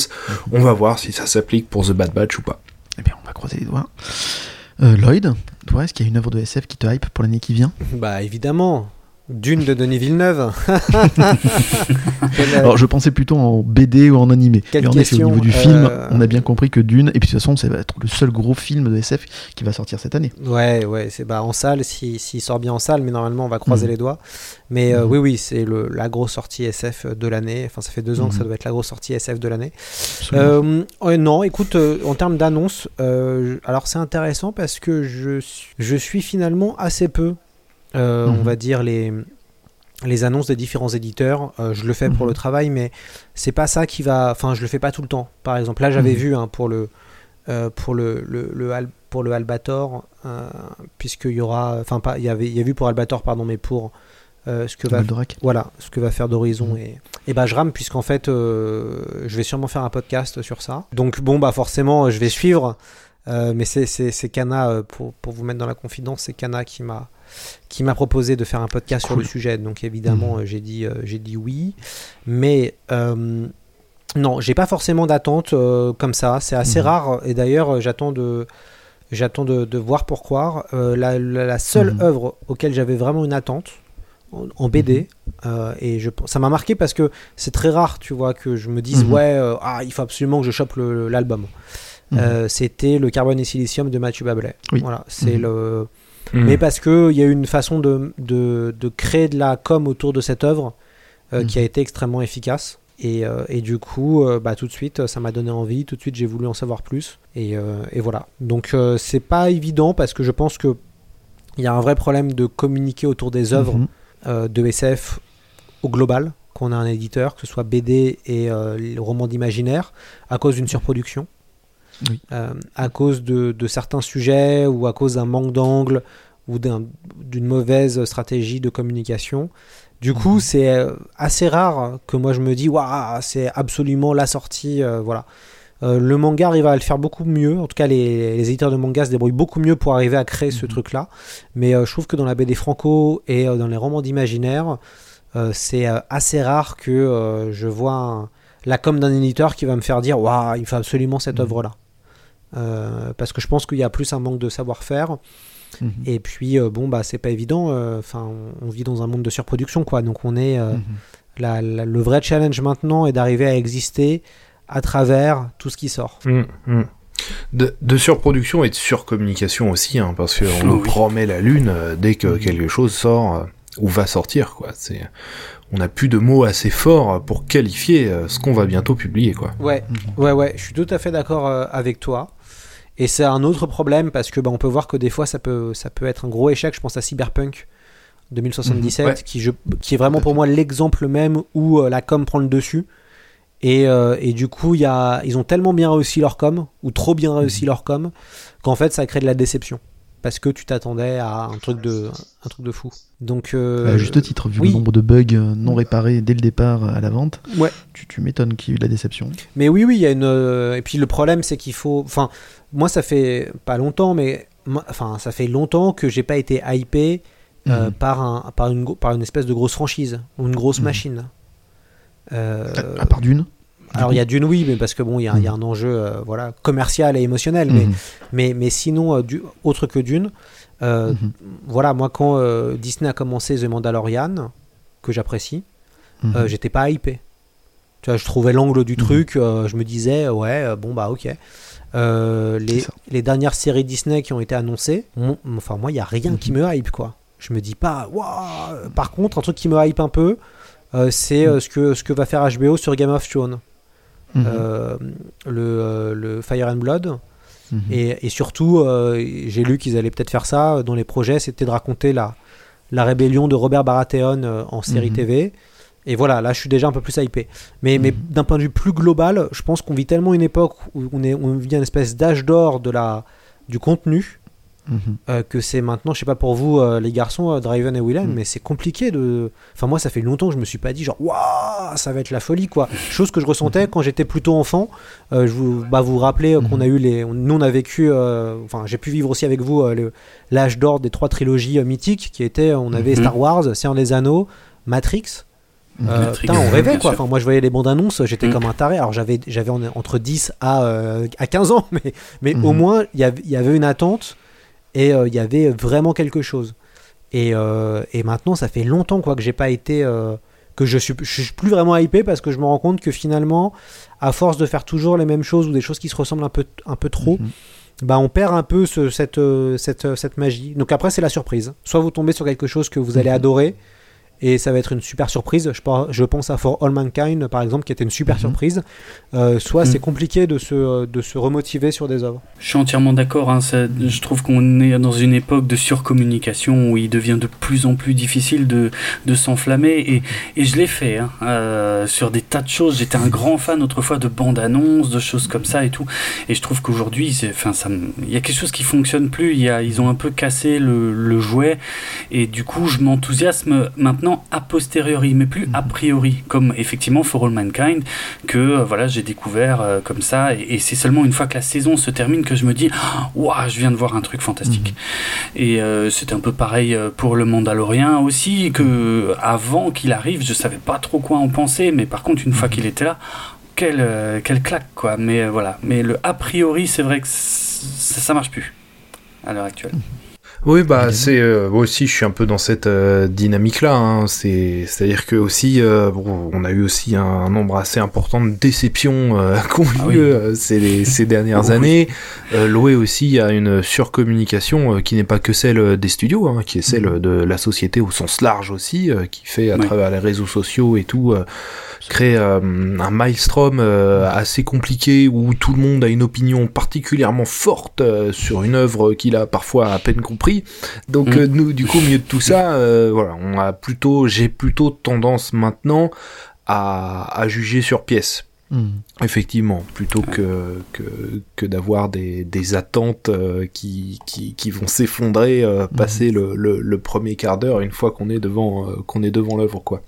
Mais mais c'est vrai aussi que euh, bah on a effectivement avec les, les trois grandes trilogies euh, dont parle Lloyd, on a aussi euh, vécu des périodes comme ça où on a touché les étoiles et qui me Ah oui. demande qui, qui, qui se fait aussi poser la question de savoir est-ce que on est encore dans l'âge d'or du contenu ou pas? Ou est-ce qu'on a franchi finalement euh, une certaine euh, une certaine période où euh, maintenant euh, le contenu part de partout et où la guerre du streaming va peut-être pas finalement euh, pousser le bouchon un petit peu trop loin et puis la place du réalisateur aussi et, et des différents des, des différentes personnes qui forment qui forment une œuvre enfin au cinéma mais je pense que c'est vrai aussi pour pour, pour la littérature, etc. La place de, de, de l'auteur, du réalisateur, euh, etc. sont, sont aussi aujourd'hui, euh, à mon avis, en train de, les lignes sont en train de bouger ou vont bientôt bouger, c'est-à-dire qu'on arrive à un, un, virage aussi, qui fait que euh, il risque de se passer pas mal de choses, je pense, dans les années qui viennent. La saturation de, de production qui date déjà de maintenant de Marvel, et puis même du système de comics en général, c'est aussi ça qui va peut-être tuer le, cette qualité que, que j'en trouve. Non, vous trouvez pas? Bah, je, je, pense que ça partira beaucoup aussi du public. Euh, -hmm. il, il, existe maintenant de nouveaux moyens hein, d'arriver à, à, financer des œuvres. Euh, je sais de quoi je parle avec le MOOC Dune, puisque ça a été financé euh, grâce à à peu près 4300 personnes. Et euh, c'est pour ça que ce MOOC existe. Et moi, je crois de plus en plus maintenant à, au système participatif. Ça veut dire que, alors bien sûr, il faut créer de l'attente, il faut créer de l'événement, il faut surcommuniquer. Euh, vous avez pu le voir sur, sur Dune. Euh, mais en tout cas, il est encore possible d'arriver à créer un peu de magie et, euh, et d'arriver à faire des choses de, de, de qualité avec de l'ambition grâce à l'argent des, des, des, gens et des fans. Moi, c'est quelque chose. Enfin, moi, je le vois sur le MOOC Dune, par exemple. C'est vrai que sans euh, les 120 000 euros qu'on a à peu près récoltés, ça aurait pas été possible de faire cette qualité-là. Euh, et par contre, ce qui est intéressant, c'est bon bah quand ça sort à 98%, les gens étaient quand même heureux euh, de, du, du, MOOC. Donc ça prouve que euh, je pense que le participatif va pouvoir, enfin, a de beaux jours devant lui euh, quand il faut, il faut proposer des projets innovants. Parce que ce qui est difficile, c'est que si on veut faire de la bande dessinée, du cinéma, de la série TV, déjà il faut y rentrer. Euh, mmh. Déjà, il faut être bien exposé. Et surtout, on va se retrouver face à des gens qui vont, et face à des équipes marketing, qui vont vouloir euh, proposer quelque chose qui va être mainstream. Et moi, je crois de plus en plus à des projets un peu radicaux. On vient de parler d'œuvres quand même qui, qui, sont quand même radicales. Et je crois mmh. beaucoup plus à des, à des projets comme ça euh, qui vont aller, qui vont faire de l'eau chaude et non de l'eau tiède. Et Internet mmh. et le côté participatif, je pense, va permettre euh, de lancer de nouveaux types de projets et, euh, et, surtout de voir un petit peu autre chose. Parce que bah, globalement, le problème, c'est qu'on bah, on dit un peu tous les mêmes choses. C'est-à-dire qu'on est face à, euh, des, des, à beaucoup de, de produits de, qui, qui, se ressemblent. Et mmh. pourtant, et c'était intéressant, et on avait parlé avec, euh, avec Willem, c'est qu'on qu avait fait le podcast ensemble, c'est que même quelque chose comme Star Wars, qui est censé être euh, la franchise ultime culte, mmh. bah même en faisant, enfin tu peux vraiment déconner, la foutre en l'air. Euh, il suffit, il suffit de trois films pour le faire, quoi. Donc euh, et, et j'attends de voir Matrix. Hein. Je, moi j'adore Matrix et je suis très dubitatif euh, face à ce qui va arriver. donc, mais par contre je pense que la clé viendra du public et viendra peut-être de propositions participatives très différentes. et c'est ce qu'on voit un petit peu avec le podcast. Euh, là, je sais pas si vous avez vu les chiffres, mais euh, les audiences, euh, les, en gros, les audiences radio ont perdu près de 2 millions d'écoutes. C'est la première fois que ça arrive. Mmh. donc c'est assez énorme. Et globalement, où vont les écoutes? Alors il y a plein de choses qui font que vous, la, la, radio c'est un média d'habitude, donc euh, si vous allez plus au travail parce que vous êtes chez vous euh, confiné, bah forcément vous n'allez pas mettre la radio pour prendre la voiture et autres. Mais par mmh. contre ce qui se passe c'est qu'il y a une offre de podcast qui se démocratise et qui est de plus en plus énorme. On vit un âge d'or du podcast avec de la surproduction de podcasts, mais ce qui est, ce qui est hyper intéressant c'est qu'on voit que ça commence à concurrencer la radio qui pourtant mmh. est intouchable. C'est-à-dire qu'on peut pas lutter face à France Inter, France Culture et autres, mais mmh. globalement petit à petit euh, les gens veulent autre chose le podcast mmh. est à la radio, ce que Netflix est à la télévision Ouais, alors peut-être, euh, peut mais moi après, quand je vois. Euh, moi, ce qui me fait sourire, c'est quand je vois euh, les programmations de Binge Audio, de Nouvelles Écoutes, mmh. voire même de Spotify. Finalement, on a, on a des choses qui sont pas si innovantes que ça. On en mmh. a, hein, ce qui a fonctionné, je pense, à les couilles sur la table, je critiquerai jamais parce que c'est un véritable succès. Et c'était, en termes d'angle et de proposition, il n'y avait, y avait pas ça avant. Mais quand, on veut proposer des projets à ce genre de, de médias-là, ils veulent quelque chose proche, propre de ce qui se fait à Radio France, de ce qui se, qui se fait sur Inter ou sur Culture. Nous, mmh. on traite de sujets de genre euh, et de niche. Euh, mmh. Moi, j'ai jamais vu ce genre de médias-là en faire. Hein. Parce que mmh. soit ils captent pas, parce qu'ils pensent que c'est trop, euh, que c'est trop, bah, c'est trop niche. Euh, ou que c'est pas leur truc. Et donc, moi, je, je, rigole aussi un petit peu quand je vois euh, les prix pour les podcasts. Oui. Enfin, voilà, on, moi j'ai l'impression de voir des programmes euh, France Culture, France Inter qui sont primés, ouais, sauf ouais. que c'est Arte Radio et, et, Binge Audio, quoi. Mm -hmm. Donc, il y a ça aussi qui est intéressant. Ça veut dire qu'à un moment donné, la niche a aussi a, de, a, vraiment de beaux jours de, devant soi, quoi. Mm -hmm. Ouais, et puis, euh, et puis c'est vrai qu'on peut imaginer que euh, un espèce de, de, gros désordre en ce moment, euh, particulièrement amplifié par la pandémie, euh, un peu, on parle un peu cinéma, mais mais ça, ça, touche un peu, ça touche un peu tous les secteurs culturels. Mais après, c'est aussi le passage d'une forme d'organisation à une autre. on est dans cet entre-deux qui génère un peu de, un peu de chaos aussi. Moi, je, je suis pas, je- comme Lloyd, moi, je, je suis plutôt optimiste en fait hein, pour euh, pour la suite. Alors, je le suis aussi pour Matrix 4. Là, c'est mon défaut. Je me refais à nouveau avoir, mais j'admets que je suis au taquet. Euh, mais euh, mais je pense effectivement que voilà, il y y a une évolution, il y a quelque chose qui est en train de, qui va arriver, qui est en train de se passer, et que tant qu'on tant qu'on n'y est pas encore, c'est c'est un petit peu le, le flou. Il y a des résistances sur un sur un ancien, euh, sur des anciennes habitudes. Il y a une volonté d'avancer sur de nouvelles habitudes. Et puis il faut pas sous-estimer l'énergie créative hein, qui trouve toujours un chemin et qui d'un seul coup on va avoir un pavé dans la mare qui va arriver que ce soit en roman où il se passe euh, beaucoup de choses. Moi je suis très prêt à en parler Lloyd de le hop punk le solar punk. Je pense que là il y a à mon avis il y a quelque chose de très très rafraîchissant qui va atteindre la SF euh, euh, en, littérature en, animé en, bande dessinée.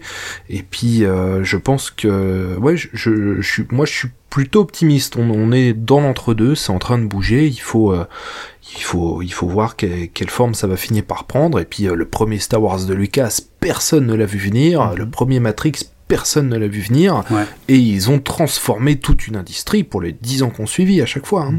Mhm. Bah euh, ouais, je, rebondis juste là-dessus en, en, re- en rebouclant avec les œuvres dont on a parlé précédemment parce qu'effectivement, il y a un truc que je trouve très marrant, c'est que euh, tu me confirmes Aurélien qu'on avait la liberté totale de choisir les œuvres qu'on voulait. Absolument. Voilà.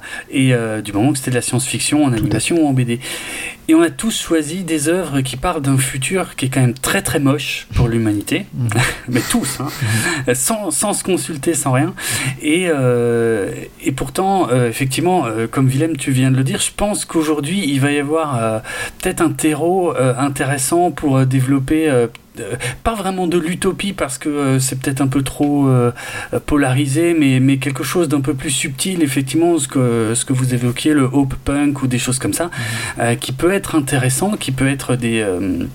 des pistes intéressantes pour le futur et, euh, et je pense que nos médias puisque là vraiment je reboucle tout ensemble mais nos médias euh, ont aussi un avenir euh, intéressant je pense je pense que les productions de qualité en tout cas ont un avenir euh, Willem d'ailleurs tu en es la preuve tu as été récompensé il y a pas longtemps pour tes chroniques galactiques. Félicitations. et c'est largement mérité, voilà. Donc il faut, il faut continuer, il faut pas qu'on lâche. Je veux dire, nous on est, on est des passionnés, on fait ce qu'on fait parce que justement on parle des choses qui nous plaisent et ça se ressent. Et c'est pour ça que ça marche. Et, euh, et, et je pense qu'il faut qu'on continue dans cette voie-là. Je veux dire, tous ceux qui font ça pour de mauvaises raisons ou qui essaient de reproduire des schémas qui commencent tout doucement à être désuets, ben ça n'ira probablement pas très loin, alors que la passion, elle, euh, normalement, devrait toujours finir par être euh, reconnue et, pouvoir euh, faire partie du futur. Merci beaucoup à tous les trois pour vos conseils et cette discussion fort passionnante sur la SF, que ce soit dans l'animé, dans la BD et aussi donc, dans la pop culture en général. Merci encore d'avoir participé à ce, tout premier bouillon de bulle. Merci aussi pour votre magnifique masterclass lors de la scénette d'intro. J'en profite aussi pour remercier Boubou, Loulou, Lily et Max. On se donne rendez-vous prochainement avec de nouveaux invités. Et si ça vous a plu, abonnez-vous à notre podcast. et suivez-nous sur Facebook, Twitter et Instagram. Merci encore énormément à tous les trois, ça a été un plaisir de vous avoir dans euh, un bouillon de bulle. À très vite. Merci beaucoup. Ouais, merci à toi. À plus. À bientôt.